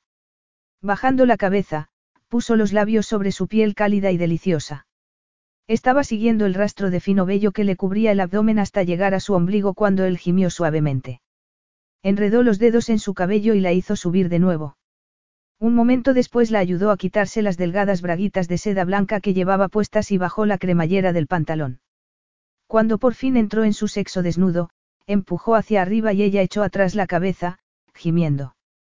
No había palabras para describir aquella sensación tan exquisita, las emociones efervescentes que bullían en su interior. No había vuelto a vibrar de placer desde aquella noche en que Dante la había hecho suya por primera vez. Esa era la plenitud que siempre había ansiado, la conexión primaria que su alma anhelaba, la fuerza primitiva que arrasaba con todas las dudas y la melancolía. De repente comprendió por qué no había sido capaz de estar con otro hombre desde aquella vez, con él, por fin entendía por qué se había resignado a estar sola. Ningún hombre hubiera podido acercarse siquiera a lo que Dante la hacía sentir. Dejándose llevar por el desenfreno de la pasión, él se hundió dentro de ella, tan adentro que creyó que se iba a derretir. Con manos expertas, soltó el broche del sujetador y liberó sus pechos turgentes, abarcándolos con las palmas de las manos, masajeando los suaves pezones con las yemas de los dedos. Mirándola a los ojos, contempló la cascada de cabello rojo que le caía sobre la piel, no había otra mujer como ella en el mundo, ninguna tan hermosa y gloriosa como ella, ninguna otra era capaz de fracturar las placas de hielo que le cubrían el corazón. Debería haberla buscado mucho antes. ¿Por qué no lo había hecho? ¿Cómo era posible que se hubiera dejado llevar por el miedo al rechazo hasta el punto de alejarse de la única mujer que se había entregado a él sin reservas, la única que había acudido en su ayuda cuando más lo necesitaba? Con urgencia y adoración, le clavó las yemas de los dedos en las caderas y la sujetó como si nunca quisiera dejarla marchar. Un gemido sutil escapó de los labios de ella al tiempo que llegaba al clímax y, de repente, él ya no pudo aguantar más. Un maremoto de placer le sacudió las entrañas y lo llevó al séptimo cielo. Ven aquí, la ayudó a colocarse sobre su pecho y entonces la rodeó con los brazos. Era una experiencia completamente nueva para él abrazar a una mujer de esa forma después de un encuentro apasionado, no solo para mimarla, sino también por el mero placer de tenerla cerca y disfrutar de su compañía, solo por sentir los latidos de su corazón, sincronizados con los suyos propios. Cuando por fin vivieran juntos, disfrutaría y saborearía con fervor cada día que pasara a su lado. Enredando los dedos en su voluminosa melena, le dio un beso en la frente. Ella se movió y levantó el rostro hacia él. Ha sido genial. Pero ahora me siento completamente incapaz de hacer nada más, sonrió. ¿Y qué tenías planeado hacer exactamente durante la tarde? Ella sonrió con picardía, una sonrisa igual que la de su pequeña tía. Bueno, para empezar, tengo un montón de cosas que planchar. ¿Y eso es tan importante? No necesariamente, le dijo, bajando la voz y adoptando un tono seductor. El deseo empezaba a fluir de nuevo, poderoso y caliente. En realidad depende de lo que me ofrezcas como alternativa. Ya veo que en mi ausencia te has convertido en toda una vampiresa, le dijo en un tono risueño. La agarró de los brazos y la hizo rodar sobre sí misma hasta colocarla a su lado para después atraparla debajo de su propio cuerpo. Siempre y cuando no hayas estado practicando ese arte de seducción con algún pobre indefenso, no me quejo. Ella dejó de sonreír, desconcertada por un instante. Te juro que no. Bueno, entonces es esta la clase de distracción que estabas buscando. Le dijo, metiéndose entre sus piernas nuevamente para hacerle el amor. Estás silbando un aria de Puccini, Anna. Luigi hizo una pausa mientras preparaba la comida. Arrugó los párpados y la miró con aire de sorpresa. Sí. Es de Madame Butterfly. Espero no haberla destrozado. No, en absoluto. Lo único que me pregunto es por qué estás tan feliz últimamente. Anna podría haberle dicho que todo se debía a la semana maravillosa que había pasado, haciendo el amor con el apuesto accionista mayoritario del Mirabelle, pero, evidentemente, no lo hizo. Solo Anita y su marido, Grant, sabían la verdad sobre su relación con Dante. Y estaban de acuerdo en que debían mantener el secreto hasta después del descanso de un mes. La idea de viajar al lago como conté al día siguiente era de lo más emocionante, pero Anna también estaba aterrorizada. Tener encuentros de pasión con su amante en mitad de la noche era algo completamente distinto a convivir juntos. Ese era un escenario diferente. Y estaría totalmente a su merced, dependería de él en todos los sentidos, y tendría que arriesgarse a confiar en él a largo plazo.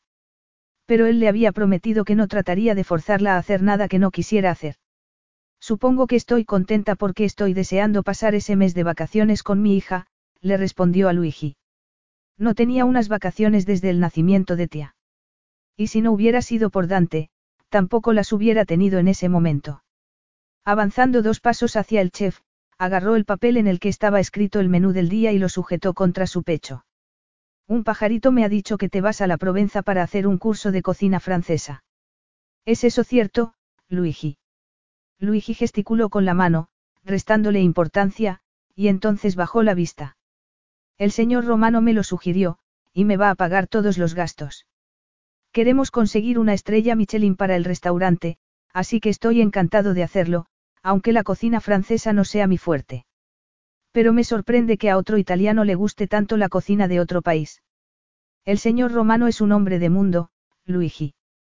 Y tener una carta variada beneficiará al negocio y aumentará los ingresos, así que me alegro mucho de que te vayas a la Provenza, le dijo Anna, dándole un golpecito en el brazo. Te encantará. Estoy segura. Ya veremos. Después de un viaje de cuatro horas en avión más otro trayecto en coche durante el cual hicieron una parada para comer algo en un pequeño restaurante que Dante conocía, llegaron por fin a la casa de cinco pisos, situada a orillas del lago Como. Estaba justo delante del lago, sobre una colina que se precipitaba hacia la orilla. Las vistas eran espectaculares y, a la luz del atardecer, los últimos rayos del sol incidían sobre la superficie del agua, haciendo que pareciera estar hecha de diamantes. El aroma a bugambillas, azaleas y otras flores flotaba en la cálida brisa mediterránea, alborotándole el cabello a Anna y a la pequeña tía. Ambas contemplaron la casa con ojos enormes. Era como un castillo de un cuento de hadas. Después de sacar el equipaje del maletero del coche, Dante se adelantó un poco y agarró a Anna de la cintura. Es una casa preciosa, Dante, le dijo ella, mirándole con timidez. Y será aún más preciosa con vosotras dos dentro, le dijo él con cariño. Anna se derretía cuando le oía decir ese tipo de cosas. Su corazón ya le pertenecía, pero cada vez que él bajaba la guardia y la dejaba ver sus verdaderos sentimientos, se sentía como si fuera capaz de seguirle hasta el fin del mundo. En esos momentos no importaban los obstáculos, ni los miedos, ni las dudas. ¿Es esta nuestra nueva casa, papá? Preguntó tía de repente. Dante la tomó en brazos y le dio un beso entusiasta en la mejilla. Es nuestra casa en Italia, mía bambina, sonrió. Pero también tenemos otras casas por todo el mundo. Anna tragó en seco. Después de llamarle hogar a un apartamento en un sótano de Covent Garden, era abrumador darse cuenta de que con Dante viajarían constantemente. Y si las otras casas que poseía por todo el mundo eran igual de espectaculares que esa, entonces aún le quedaban muchas sorpresas que llevarse. Entramos. ¿Qué te parece el lugar ahora que has tenido tiempo de aclimatarte un poco? Dante se acercó por detrás. Anna estaba en el balcón del salón, contemplando el lago. En las distancias se veían los Alpes. El aire mediterráneo, aromático y espeso, era como un bálsamo curativo. Anna se daba cuenta de lo mucho que necesitaba unas vacaciones. Después de darle el beso de buenas noches a tía y arroparla en su camita, había salido al balcón mientras Dante le leía un cuento a la pequeña. Con solo oírle aproximarse, su corazón empezó a latir sin control. La superficie del agua era un plato perfecto que reflejaba las luces de los edificios que lo rodeaban. Anna sacudió la cabeza, estasiada. A veces las palabras sobran, y esta es una de esas ocasiones. Creo que nunca he visto algo tan sublime y sobrecogedor. Bueno, puedes disfrutarlo todo el tiempo que quieras. Lo sabes. Ella guardó silencio. Ven a sentarte dentro, sugirió él. Anna se dio cuenta de que había incertidumbre en sus ojos. Entraron en la elegante sala iluminada por varias lámparas. Había flamantes antigüedades por todas partes y cuadros en las paredes. Un enorme hogar con una repisa de mármol blanco dominaba toda la estancia. Anna sonrió. Me parece como si estuviera en el set de rodaje de alguna película sobre un noble italiano o algo así. Hay tanta belleza aquí que estoy abrumada. Tienes razón. Hay tanta belleza. Aquel comentario susurrado estaba cargado de significado, un significado que no había pasado desapercibido para Anna. No podía mirarle siquiera sin desearle, y sabía que por mucho que intentara ocultar su deseo, él debía de verlo en su mirada ávida cada vez que sus ojos se encontraban. Haciendo un gesto, fue a sentarse en el sofá. Dante se sentó a su lado. La tomó de la mano, le dio la vuelta y se dedicó a examinarle la palma durante unos segundos, como si fuera una joya muy preciada. No sé cómo soportas tener que irte de este lugar, comentó ella. Es como el paraíso en la tierra. Durante mucho tiempo yo no lo veía de esa forma. Pero últimamente he empezado a darme cuenta de lo afortunado que soy teniendo una casa aquí. ¿Eres de aquí? ¿De cómo? Él le soltó la mano. No, compré esta casa porque a mi madre le encantaba este lugar y tenía una casa aquí. Cuando yo era un niño, ella soñaba con tener una casa aquí, pero la verdad es que siempre fue una persona conforme y feliz. Hubiera sido feliz viviendo en cualquier sitio siempre que tuviera la certeza de que yo también lo era. Parece que era una mujer extraordinaria. Dante sonrió. Lo fue. Bueno, ¿dónde te criaste entonces? Capítulo 10. Me crié en un pequeño pueblo del interior, lejos de las montañas y los lagos. No era nada parecido a este lugar. Se puso en pie, como si el recuerdo lo inquietara. No tenía las vistas, ni la riqueza cultural de cómo, y la gente que vivía allí no era rica ni privilegiada. Pero sí había un sentido muy fuerte de la comunidad, según me han dicho. Sin embargo, no nos quedamos allí. Cuando mi padre abandonó a mi madre, ella no tuvo más remedio que mudarse a una ciudad cercana para buscar trabajo allí. ¿Tu padre os abandonó? Sí, Dante la miró un instante y le sostuvo la mirada. Fue hace mucho tiempo. Ni siquiera me acuerdo de él. Entonces, no sabes muchas cosas de él, no. Él hizo una mueca. Solo sé que era británico y que era arqueólogo. Estaba trabajando en una excavación por la zona, examinando unas ruinas romanas, cuando conoció a mi madre. Por lo que yo sé, los arqueólogos no ganan mucho dinero. Por lo menos, yo he superado con creces cualquier cosa que mi padre pudiera haber hecho, y mi madre no murió en la pobreza, afortunadamente. Así la dejó él. Se hizo un silencio incómodo y a Anna se le encogió el corazón con aquella confesión. Dante se había hecho a sí mismo sin el apoyo, sin el amor, sin la guía de un padre. Se había abierto camino él solo, luchando contra las adversidades. Sin duda había suplido la carencia de afecto con logros materiales, riqueza, éxito. Lo que Anna tanto anhelaba de niña era el apoyo y el amor de sus padres. El dinero jamás hubiera podido hacerla sentir mejor en ese sentido. De hecho, probablemente hubiera empeorado las cosas, porque si hubieran tenido más dinero, entonces su padre se hubiera emborrachado aún más. Pero en ese momento resultaba más evidente que por muy rico que hubiera llegado a ser, una parte de Dante todavía añoraba el amor de aquel padre que nunca había tenido. Yendo hacia él, le puso la mano sobre el pecho y sintió los latidos de su corazón. Creo que le has dado un giro increíble a tu vida, Dante, después de haber tenido unos comienzos tan duros, le dijo. Pero más allá del éxito material, eres un buen hombre, cualquier hombre estaría orgulloso de tenerte como hijo. ¿Crees que lo soy? le dijo él, mirándola con angustia. Dices eso porque no sabes las cosas que he hecho para llegar aquí. Anna le miró de frente, sin vacilar. Si has hecho algo mal, debe de ser porque te exiges demasiado, en mi opinión. Eres ingenua, por eso dices eso. Tuve que crecer muy deprisa, igual que tú, Dante. Y si he aprendido algo, es que no tiene sentido mirar hacia el pasado todo el tiempo y arrepentirse de los errores una y otra vez. Hicimos lo que pudimos, lo mejor que podíamos hacer. Como hubiéramos podido hacer algo más. Cuando empezaste a buscarme, supiste que tenía fama de ser un hombre cruel y despiadado. Los periódicos no mentían, Anna. Hice todo lo que pude para hacer mi fortuna. No tenía escrúpulos de ningún tipo siempre y cuando consiguiera el acuerdo que más me convenía, el que me daría más dinero y más poder. Estaba tan entregado a la ambición que me traía sin cuidado la gente que perdía sus trabajos por mi culpa. No me preocupaba de qué iban a vivir, o cómo iban a mantener a sus familias. Incluso mi madre empezó a preocuparse por mí. Me advirtió que me estaba alejando de la gente buena. Me dijo que un día necesitaría amigos de verdad, y no a las sabandijas ambiciosas que se movían por miedo y por codicia, igual que yo, bueno, hasta que murió mi madre y te conocí a ti, Anna, no me di cuenta de lo que estaba haciendo con mi vida. Tú me hiciste despertar, me hiciste querer trabajar y vivir de una forma más justa. Me hiciste querer ayudar a la gente en vez de explotarlos, y sacarles lo que pudiera. Me llevó un tiempo cambiar las cosas, pero cuando me di cuenta de que los cambios que tenía que hacer eran muy radicales, una de las primeras cosas que hice fue volver a adoptar mi nombre italiano.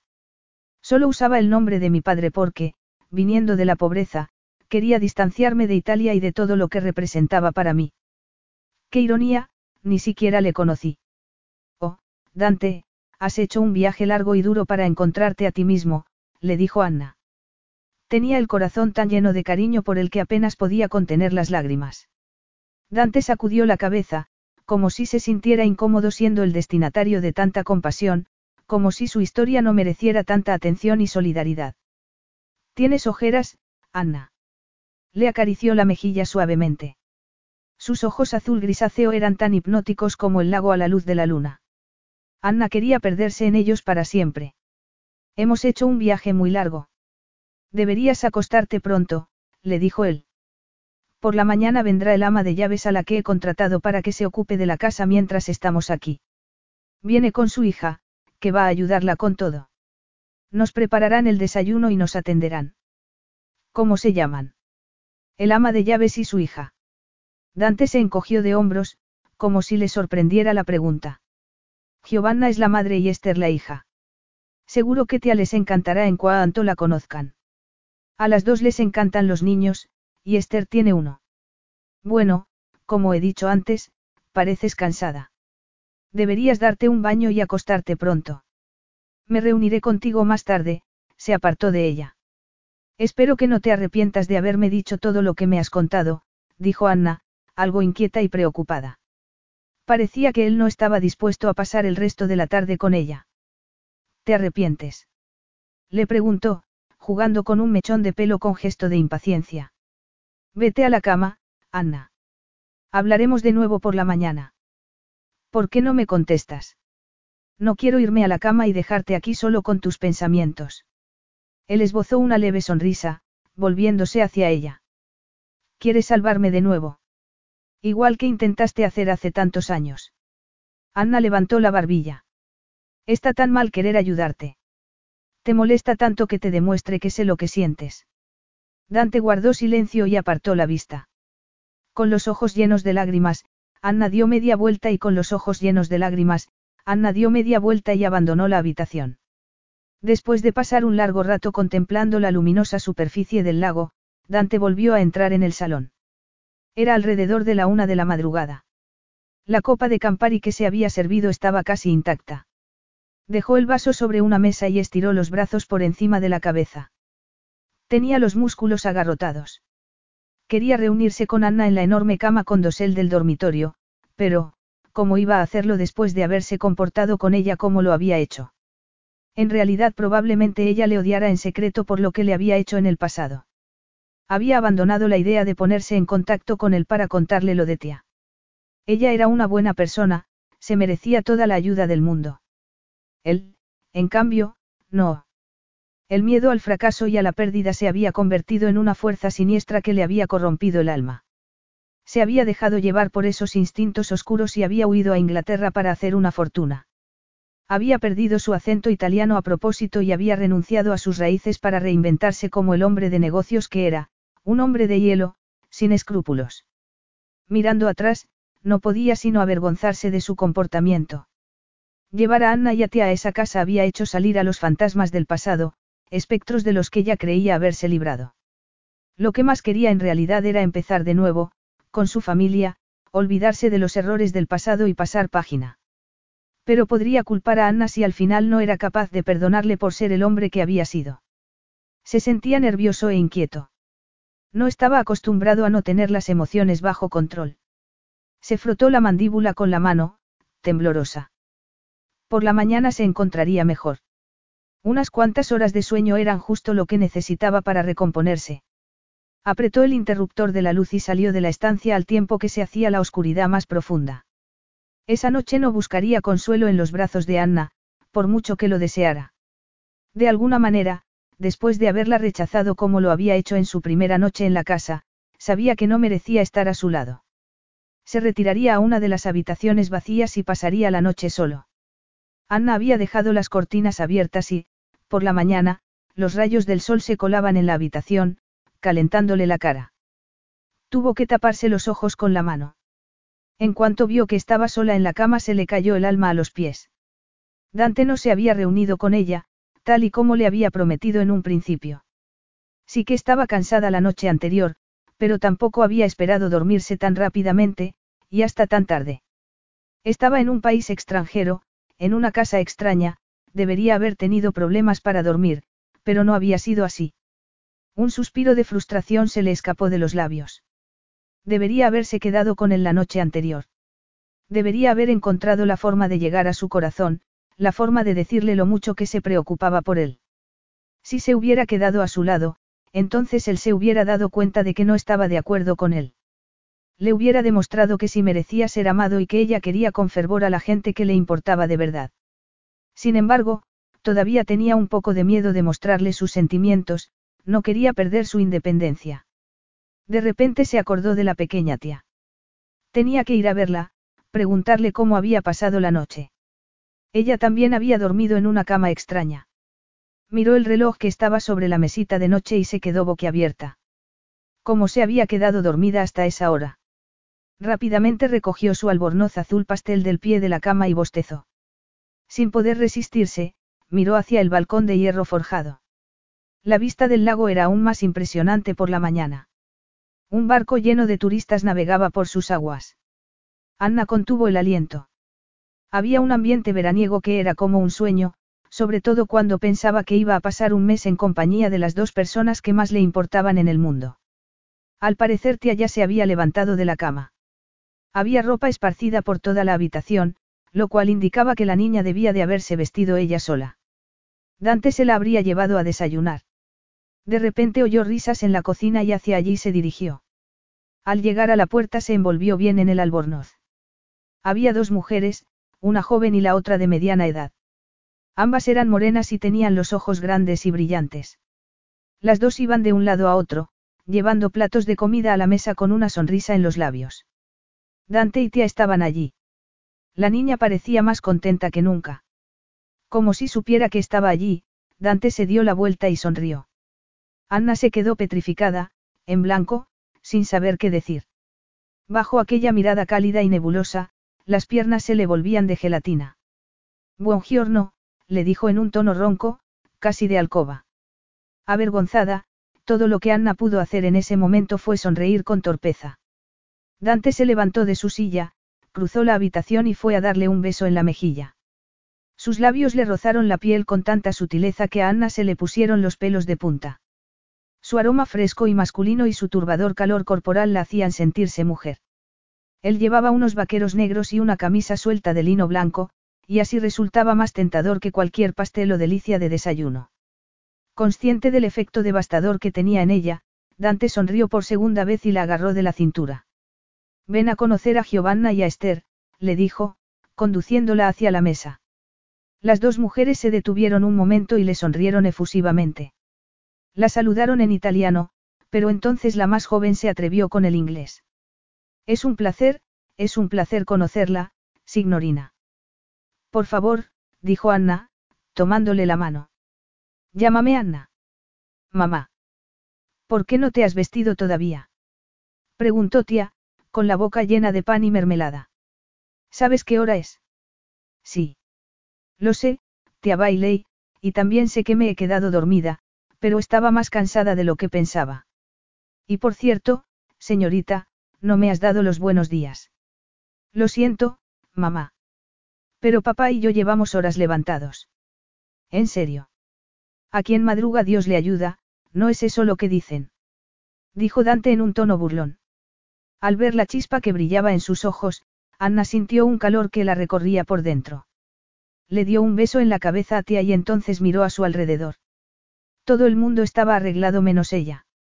Siento haberme levantado tan tarde. Quisiera volver a mi habitación para vestirme.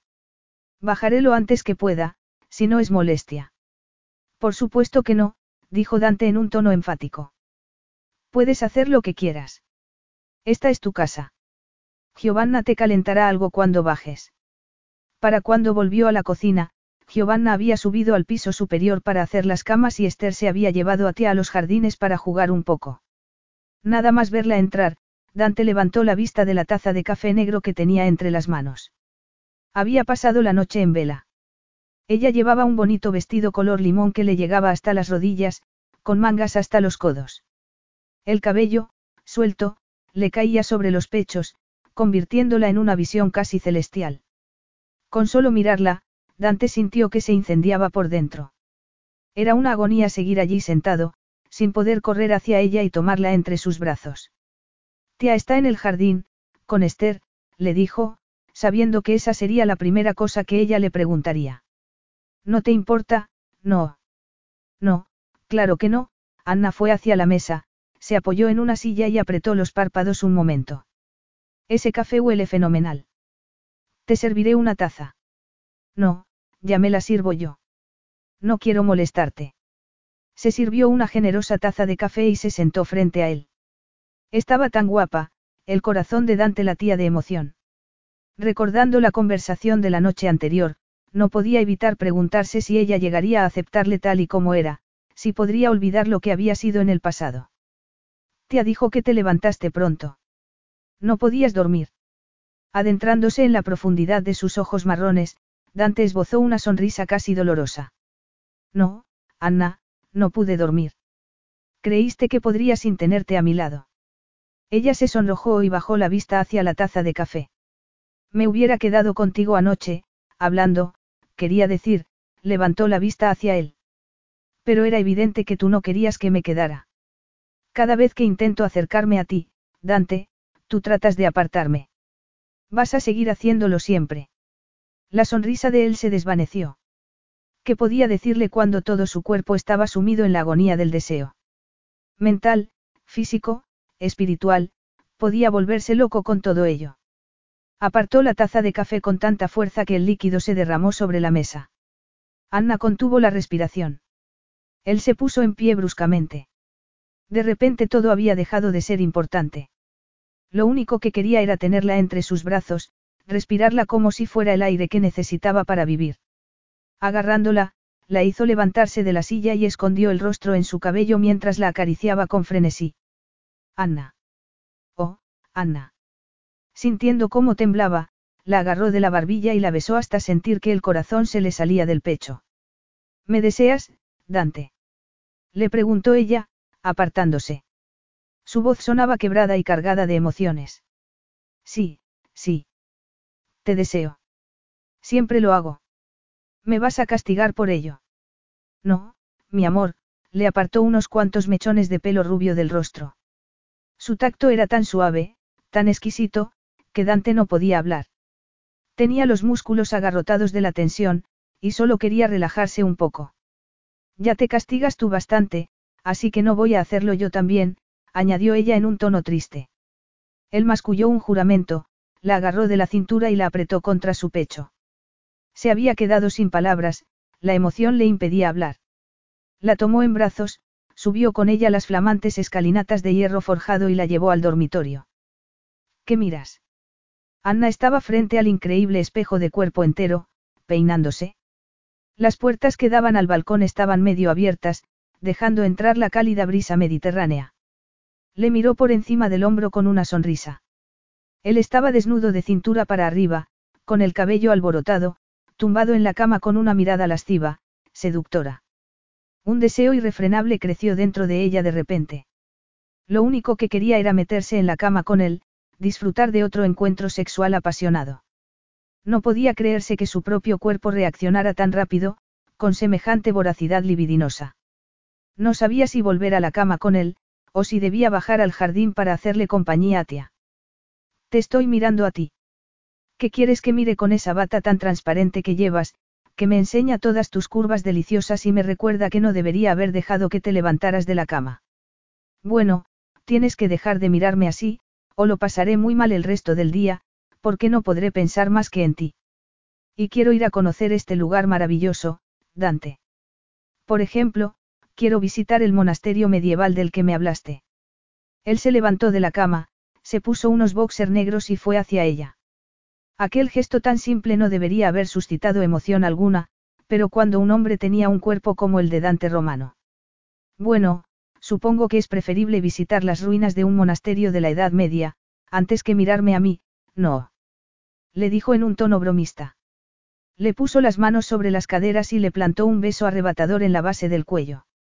La bata de Anna se le deslizó por el hombro. La joven ya empezaba a sentir un intenso calor en la entrepierna. Yo, yo no he dicho eso, dijo ella, subiéndose la bata y tratando de zafarse de los brazos de su amante. ¿Qué van a pensar Giovanna y Esther? Ya me he levantado tarde, y luego me convenciste para volver a la cama.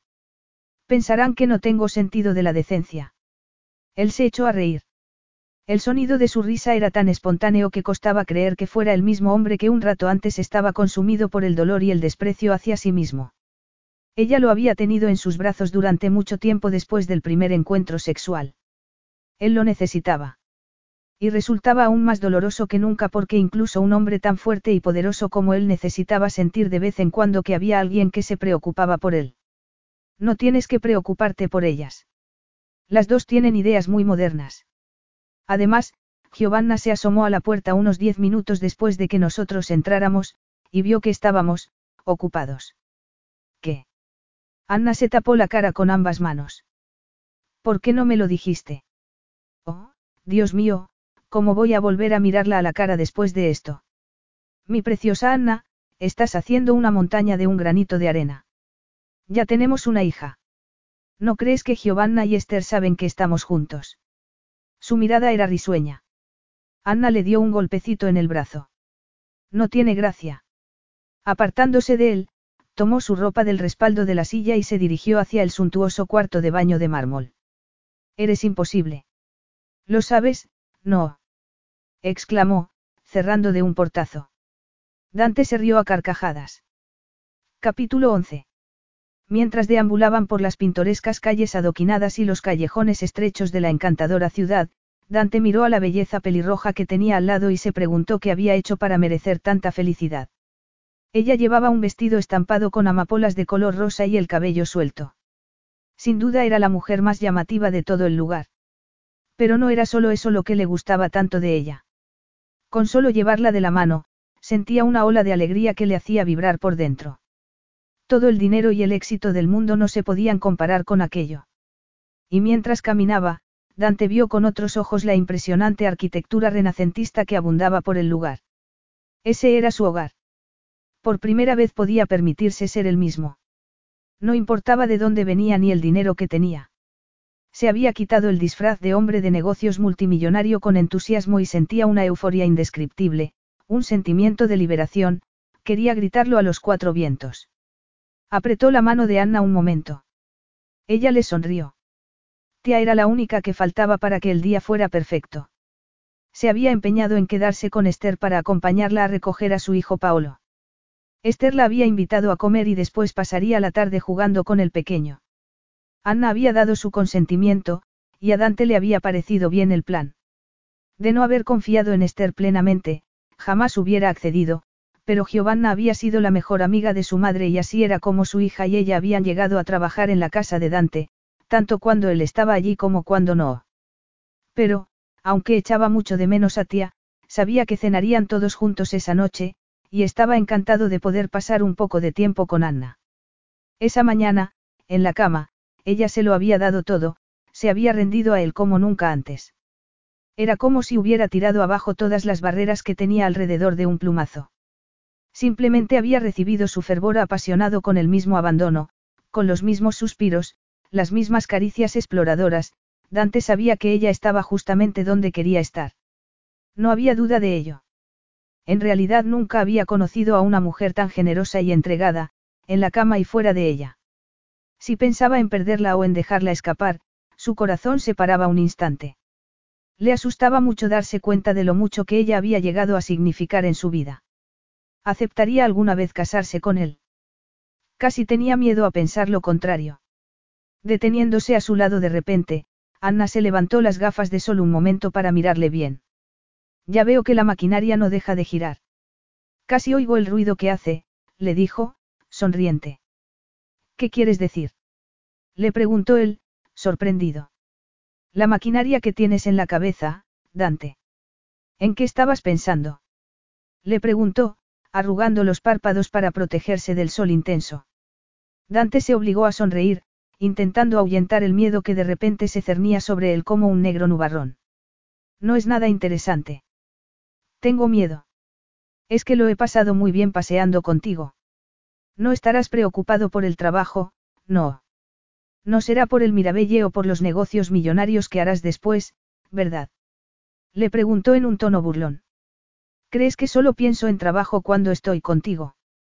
Frunció el ceño, pero entonces le acarició la mejilla y se la pellizcó. Tengo que decirte, amor mío, que mis pensamientos no están en el trabajo cuando estoy contigo. ¿Cómo puedes dudarlo después de lo que pasó esta mañana? Todavía hay lugares de mi cuerpo que vibran y arden con solo recordar cómo hicimos el amor. Es un milagro que podamos caminar. Anna se ruborizó violentamente y bajó la cabeza. Dante se rió a carcajadas. Era una delicia verla sonrojarse de esa manera.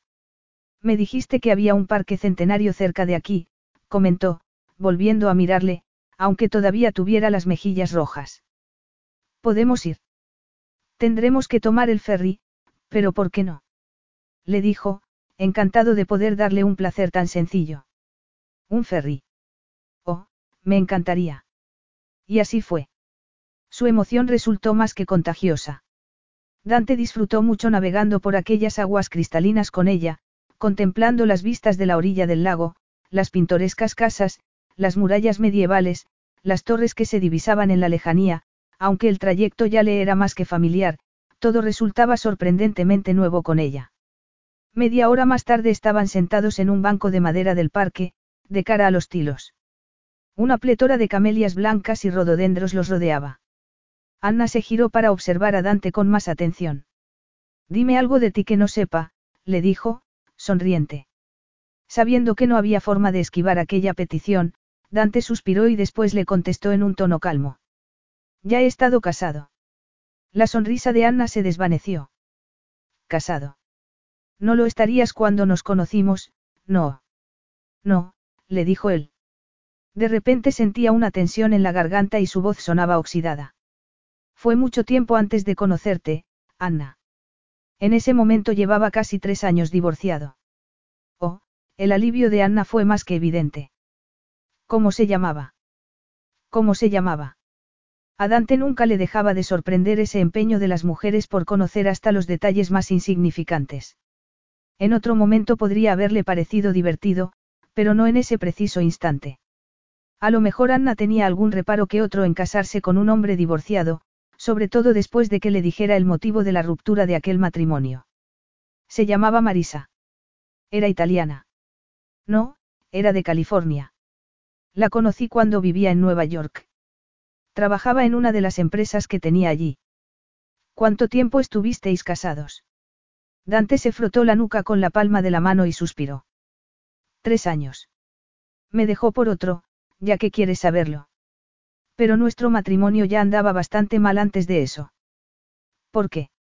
Anna empezó a retorcerse las manos sobre su regazo y Dante se dio cuenta de que estaba cada vez más inquieta. Dante se dio cuenta de que estaba cada vez más inquieta. ¿Por qué tenía que haber sacado ese tema en primera instancia? Podría haberle contado alguna trivialidad en vez de confesarle que había estado casado. Ella se quejaba mucho de mi entrega total al trabajo. Lo que ese trabajo le podía dar le encantaba, pero le molestaba que no le dedicara todo el tiempo que ella esperaba. Y, para ser sincero, no le di toda la atención que debía haberle dado. Pero debió de dolerte mucho cuando te dejó por otro. Estabas enamorado de ella. Dante creyó ver solidaridad y empatía en los ojos de Anna. ¿Cómo podía ser tan buena y considerada? No podía comprenderlo, por mucho que lo intentara. No, le dijo con franqueza. No estaba enamorado de ella. Aunque cuando nos conocimos, creía que sí. Era una persona muy vivaracha, atractiva, lista, y además había un par de amigos míos que también estaban interesados en ella, sacudió la cabeza con tristeza. Supongo que me dejé llevar por la emoción de la conquista y la competición. Por aquel entonces, eso era todo en lo que pensaba. ¿Quién podía conseguir el mejor acuerdo, comprar la mejor propiedad, conquistar a la mujer más deseada? Bueno, al final tampoco tuve que conquistarla mucho. La vida lujosa que yo podía darle fue un gran incentivo para ella. ¿Sabes?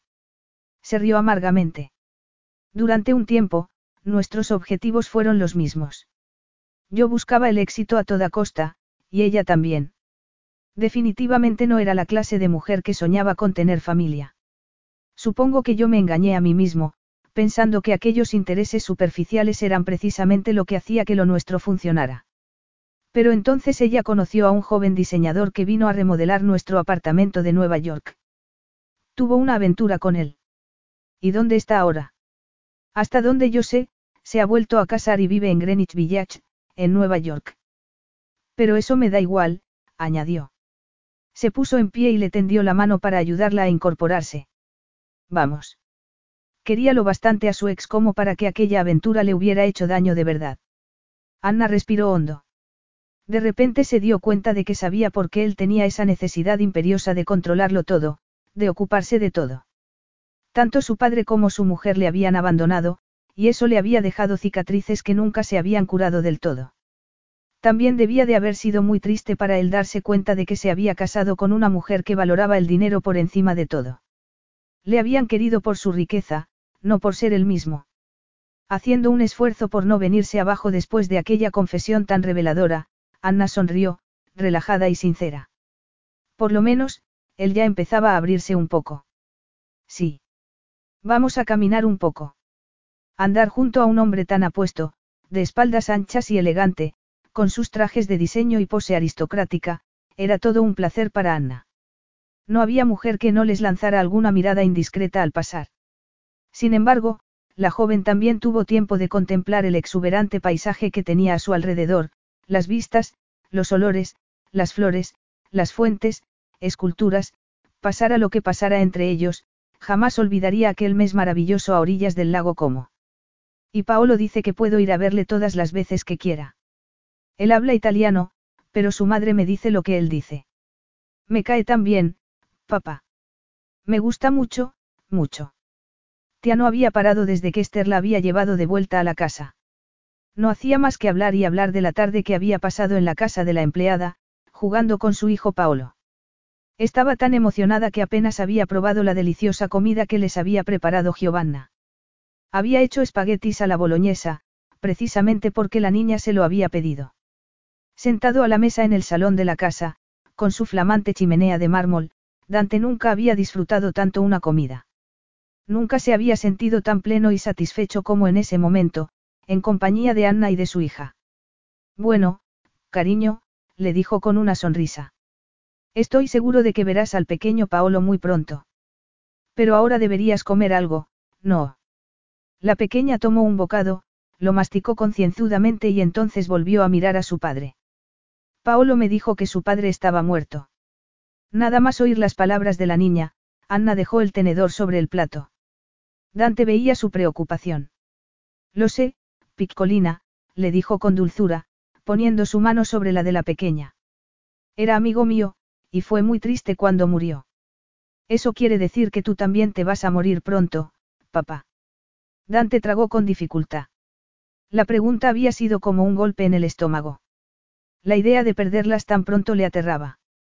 Nadie sabe cuándo va a morir, mi ángel, pero estoy seguro de que el cielo no me espera todavía. Porque todavía tengo que estar aquí para cuidar de mis niñas. Sintiendo un nudo en la garganta, levantó la vista hacia Anna. Justamente cuando hubiera querido decir algo más, le sonó el teléfono móvil. Miró la pantalla. Era del Mirabelle. Lo siento, pero tengo que contestar. Es Jason, del hotel, dijo, saliendo al pasillo. Contestó rápidamente. Todo bien. Cuando Dante regresó, Anna no estaba pensando en el Mirabelle precisamente. Lo que había dicho antes de salir le había llegado al corazón y en ese momento, al verle entrar de nuevo, con esos ojos turbulentos, sintió un impulso irrefrenable de tocarle, abrazarle. Pero él le estaba dando el teléfono. Parecía algo inquieto. Todo está bien en el hotel, solo quería ponerme al día. Jason quiere hablar contigo. Anna se puso en pie y tomó el teléfono en la mano. Dante la miraba con ojos de desaprobación. Hola. Jason. ¿Qué pasa? Dijo, saliendo al pasillo también. Un par de cosas, le dijo Jason en un tono amigable, pero preocupado. He oído que estabas en como con Dante. ¿Qué tal te va? ¿Cómo sabes lo mío con Dante? Mis padres me lo dijeron ayer. Fue toda una sorpresa, pero siempre he sospechado que pasaba algo entre vosotros, desde que le vi aparecer por aquí. ¿Es cierto que es el padre de tía? Sí. Es cierto. Oyó cómo suspiraba Jason. Debe de haber sido muy duro para ti criarla sola, sin poder contactar con él y decirle que estabas embarazada. Si yo quisiera tanto a alguien, no podría mantener ese secreto. La mente de Anna reaccionó tarde, pero sus ojos estaban puestos en la luna llena que se reflejaba en la negra superficie del agua del lago. El aroma de las flores se colaba por las ventanas. Su corazón temblaba con tanta belleza. ¿Qué quieres decir? Ahora veo que estás loca por él. Eso es todo. No estarías en como con él si no fuera así. Me alegro mucho por ti, me alegro mucho. No conozco a nadie que se merezca ser feliz más que tú. Sí que lo quiero mucho, Jason. Tienes razón, le dijo Anna, reconociendo de repente sus verdaderos sentimientos. Aquella certeza fue como una caricia para sus pensamientos inquietos.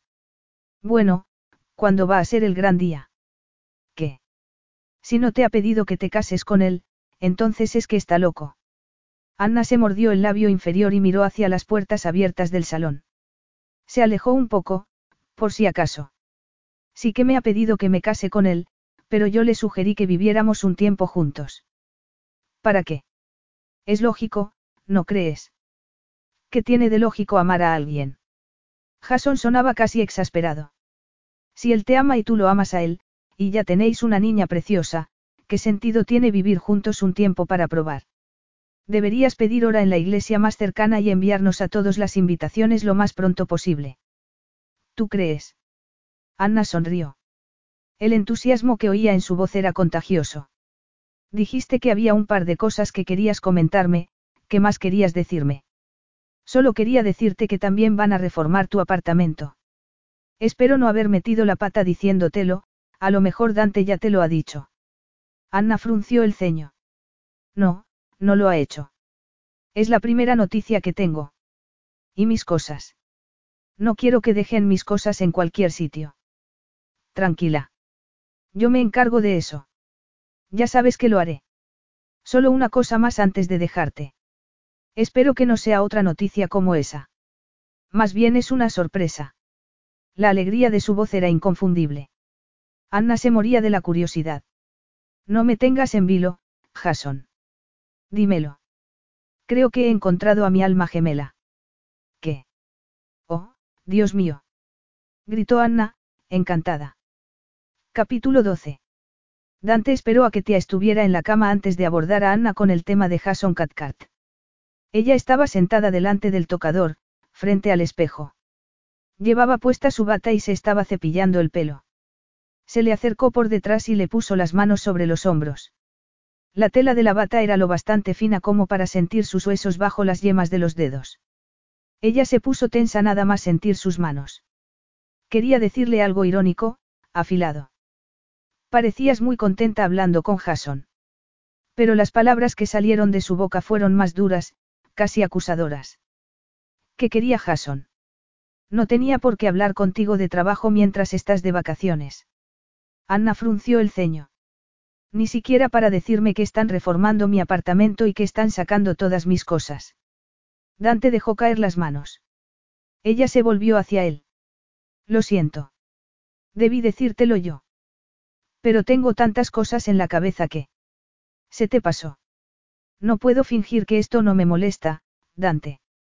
Sí que me molesta. Es mi casa la que están poniendo patas arriba en mi ausencia. Realmente sí se le había olvidado decírselo. Dante estaba muy avergonzado. Él sabía lo importante que era ese apartamento para ella, pero había algo más que aún no le había dicho. Y era el momento de confesarlo todo. Sacudiendo la cabeza, se apartó de ella. Te debo una disculpa, una buena disculpa. Lo sé. Pero con todas las obras y las reformas en el hotel, era evidente que tu apartamento estaría incluido en la renovación. Sin embargo, también quiero decirte que tengo pensado comprar una casa para ti y para ti, ya vengas a vivir conmigo o no. Así tendréis vuestro sitio propio, sin otro tipo de compromisos. Podréis hacer con ella lo que queráis. Anna se quedó perpleja. Se sujetó un mechón de pelo detrás de la oreja y guardó silencio unos segundos. Cuando por fin habló, su expresión era de profunda sorpresa, como la cara de un niño al que acaban de darle un regalo con el que siempre había soñado. No tienes por qué hacer eso. Es un gesto muy generoso de tu parte, demasiado generoso en realidad, pero... Quiero hacerlo por ti, Anna, volvió junto a ella. No quiero que vuelvas a sentir que dependes de alguien, ni de los dueños del hotel, ni de mí. Yo no, no sé qué decir. Él sonrió de oreja a oreja. No tienes que decirme nada. Solo acéptalo, por favor, y olvidémonos del tema. Gracias. Eso era todo lo que quería decirte Jason. Anna no puedo evitar sonreír. No. No. Le preguntó Dante, cada vez más ansioso. Entonces, ¿qué más quería decirte? Era un asunto personal. Y tú eres su única confidente. Dante deambulaba de un lado a otro, mesándose los cabellos. Somos buenos amigos, además de compañeros de trabajo, le dijo ella. El tono de voz de Anna era todo un ejemplo de ecuanimidad y tranquilidad, pero Dante se sentía cada vez más celoso e impotente. Buenos amigos. Repitió en un tono burlón, abriendo los brazos y deteniéndose delante de ella. Es que no tienes amigos hombres para hacerles confidencias. A juzgar por tu tono de voz, parece que crees que Jason está interesado en mí. ¿Es eso lo que te preocupa, Dante? ¿Y qué pasa si es así? Eso suena un poco posesivo, y no me gusta. Quiero poder hablar con quien yo quiera sin que sospeches de mí. Soy una persona decente, ¿sabes? Y si te doy mi palabra sobre algo, deberías creerme. Si me preocupo cuando compartes confidencias con un hombre joven y guapo, no es porque quiera controlarte o vigilarte. Simplemente soy un hombre que se preocupa por ti y si me importa la gente con la que te relacionas. Eres la madre de mi hija y eso me da ciertos derechos, te guste o no. Anna suspiró y guardó silencio durante unos segundos. Después se puso en pie. Tienes derecho a buscar lo mejor para nuestra hija, porque eres su padre, dijo. Pero eso no te da derecho a tratar de controlarme. Il me odió. Dante la miró con ojos perplejos. No has oído lo que he dicho. No trato de controlarte. Que tu padre tratara a tu madre como un objeto no significa que yo esté hecho de la misma pasta. Entiendo que te asusta la posibilidad de que yo pueda ser igual que él, Anna, se acercó a ella, le puso la mano sobre el hombro. El corazón le latía con locura, retumbando como un disparo dentro de su cabeza. Sé que eres una persona decente, y te creo cuando me dices que Jason es solo un amigo, esbozó una sonrisa triste. Pero no puedo evitar sentirme un poco celoso cuando te oigo hablar con él con tanto entusiasmo. Bueno, no tienes por qué sentir celos. Los ojos marrones de Anna se habían oscurecido aún más, y su tono de voz era sutil, aterciopelado. El corazón de Dante continuaba latiendo desbocado, pero el motivo era otro. Era cierto lo que veía en sus pupilas de chocolate. Anna suspiró. Jason me contó que ha encontrado a su alma gemela y que está enamorado. ¿En serio? Dante sintió que un gran alivio estallaba en su interior. Me alegro mucho por él, porque había empezado a perder la fe en el amor verdadero. Yo le decía que la persona perfecta estaba esperándole en algún sitio, y que cuando llegara el momento preciso, aparecería en su vida. Bueno, menos mal que ha tenido un final feliz. ¿Y crees que todos tenemos un alma gemela esperándonos en algún sitio? Sí. No sabía que eras tan romántica. Hay un montón de cosas que no sabes de mí, Dante. Una sonrisa casi secreta bailaba en los labios de Anna, pero Dante seguía muy confundido. Aunque llegara a los cien años, jamás llegaría a entender a las mujeres. Ella no hacía más que atormentarlo. ¿Hay algo más que quieras decirme? Si hay algo más, dímelo ya, por favor, le dijo, frunciendo el entrecejo.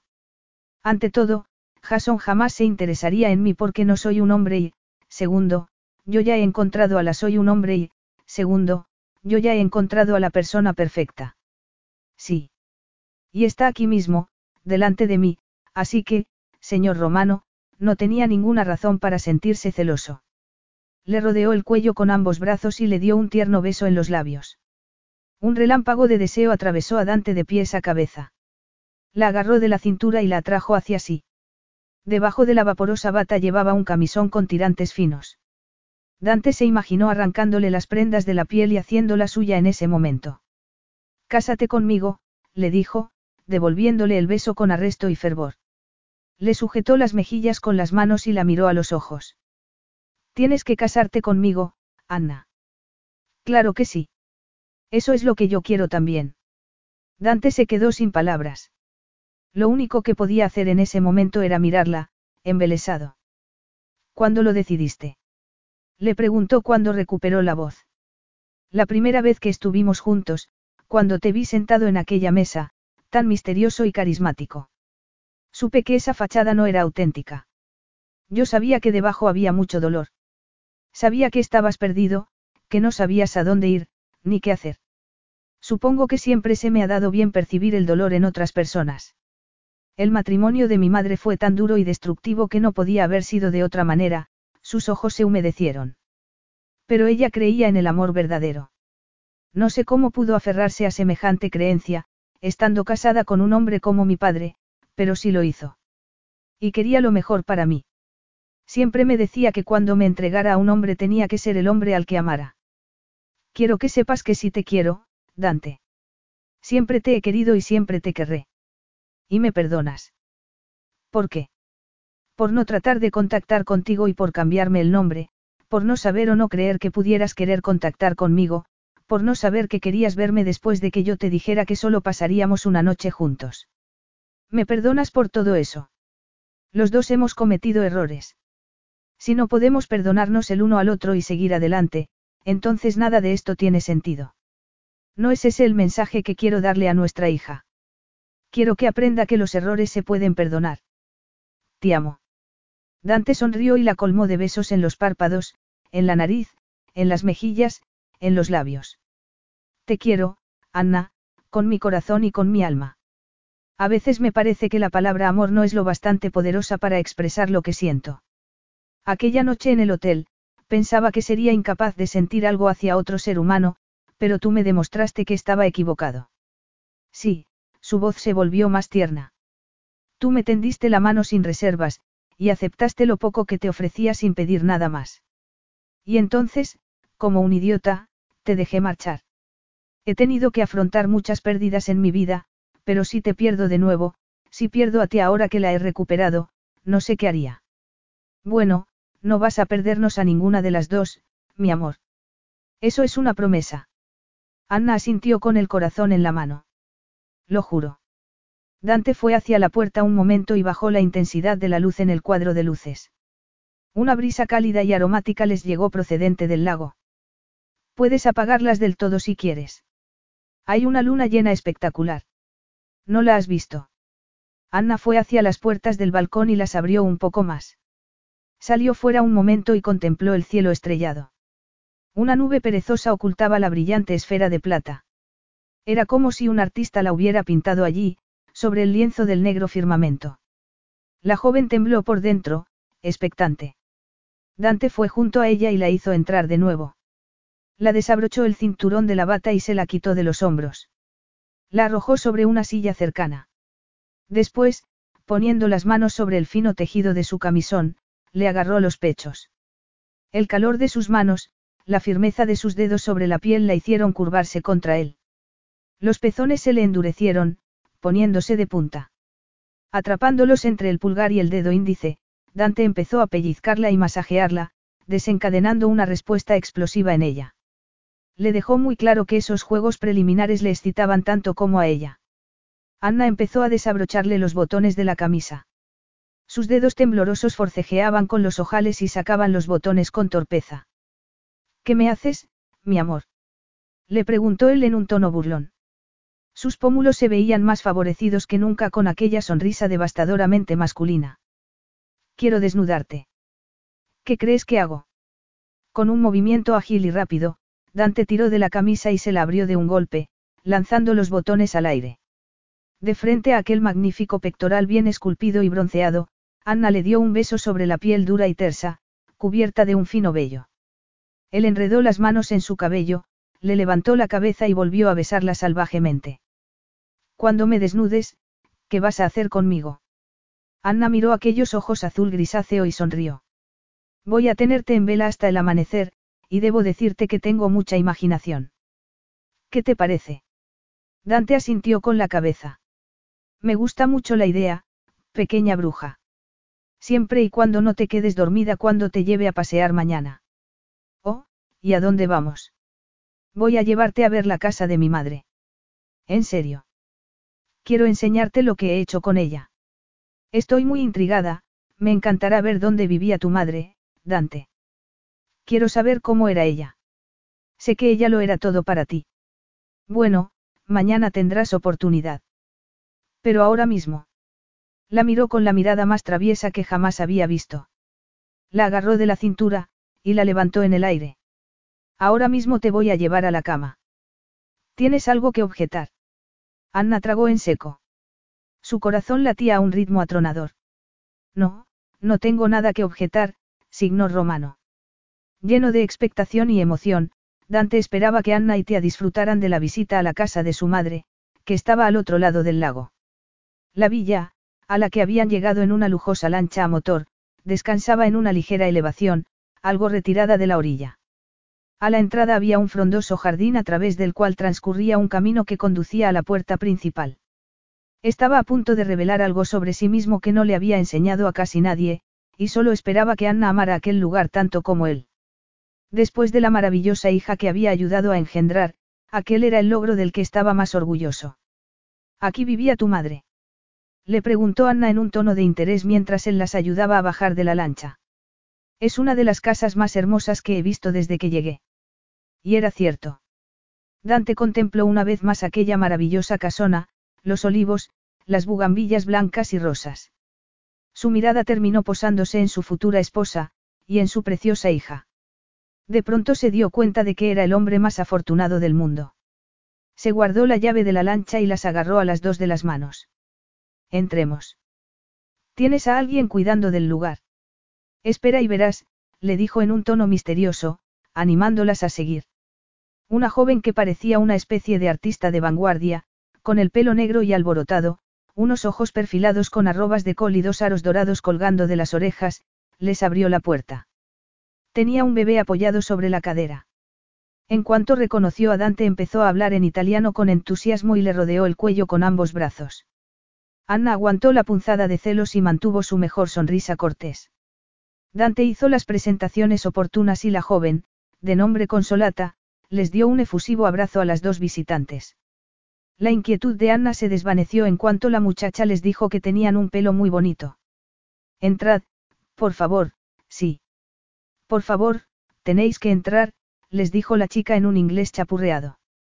Accedieron al vestíbulo, que tenía el techo de cristal. A Anna le recordaba a uno de los invernaderos de Kew Gardens. Aquello era tan especial y hermoso que durante unos segundos no supo qué decir. ¿Qué era aquel lugar? ¿Y quién era Consolata? Mirando a tía, le sonrió con tranquilidad. La pequeña lo miraba todo con la boca abierta y los ojos brillantes. Acababan de llegar, pero ella ya estaba encantada. Dante le dio un beso en la mejilla a Anna, envolviéndola en el exquisito aroma de su aftershave. A mi madre le encantaba este lugar, le explicó suavemente. ¿Ves ese retrato que está sobre la repisa de la chimenea? Es un retrato de ella. Se lo mandé hacer cuando cumplió 60 años. Todavía era muy guapa.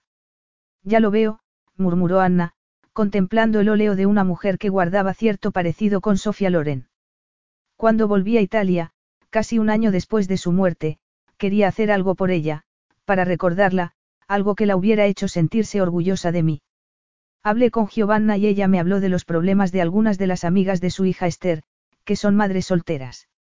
Y después me presentó a Consolata, y también a otras jóvenes que estaban criando a sus hijos solas. Les di la casa para que pudieran vivir aquí y criar a sus hijos tranquilas, sabiendo que no tendrían que ir de un lado a otro, que nadie les podría arrebatar su hogar. Giovanna es la encargada del lugar, y los niños y sus madres la adoran. Hay cinco apartamentos en el edificio, una zona común y dos salas de juego enormes.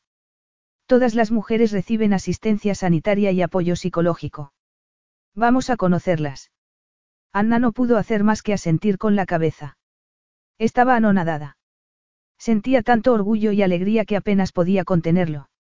Siempre había sospechado que el hombre al que amaba tenía un corazón de oro, pero jamás se hubiera imaginado algo semejante. Qué regalo tan maravilloso y generoso les había hecho. Cualquier madre hubiera estado encantada de tener un hijo así. Había honrado la memoria de su madre de la mejor forma posible. Sabiendo muy bien lo que era criar a un hijo sin ayuda, Anna podía imaginarse lo mucho que aquel lugar debía de significar para esas madres. Y también comprendía lo mucho que Dante debía de haber sufrido al ver las penurias que pasaba su madre para criarle. Pero él había sabido convertir la experiencia de su infancia en algo positivo, había logrado inspirar a otros. Apretándole la palma de la mano, Anna supo que su mirada reflejaba todos esos sentimientos que tenía por él. Ya no temía que el matrimonio pudiera arrebatarle su independencia. En realidad estaba deseando unir su vida a la de ese hombre extraordinario. Y cuando llegara el momento de pronunciar los votos matrimoniales, lo haría convencida, enamorada. Tras dejar el yate en el puerto, los invitados, vestidos con sus mejores galas y acompañados por dos fotógrafos, siguieron a la novia y al novio a través de un laberinto de callejones estrechos y adoquinados hasta llegar a la pequeña capilla blanca que estaba sobre una colina. A medio camino del templo, Anna se quitó sus caros zapatos de diseño entre risas, porque los tacones no hacían más que enganchársele entre las piedras. Pero no importaba. El sol brillaba y el firmamento era de un azul intenso y resplandeciente. Aquel era el cielo con el que todas las novias soñaban para el día de su boda. Todo auguraba felicidad y alegría. Con los zapatos colgando de las manos, Anna subió los peldaños que llevaban a la iglesia y se volvió un momento hacia su hija.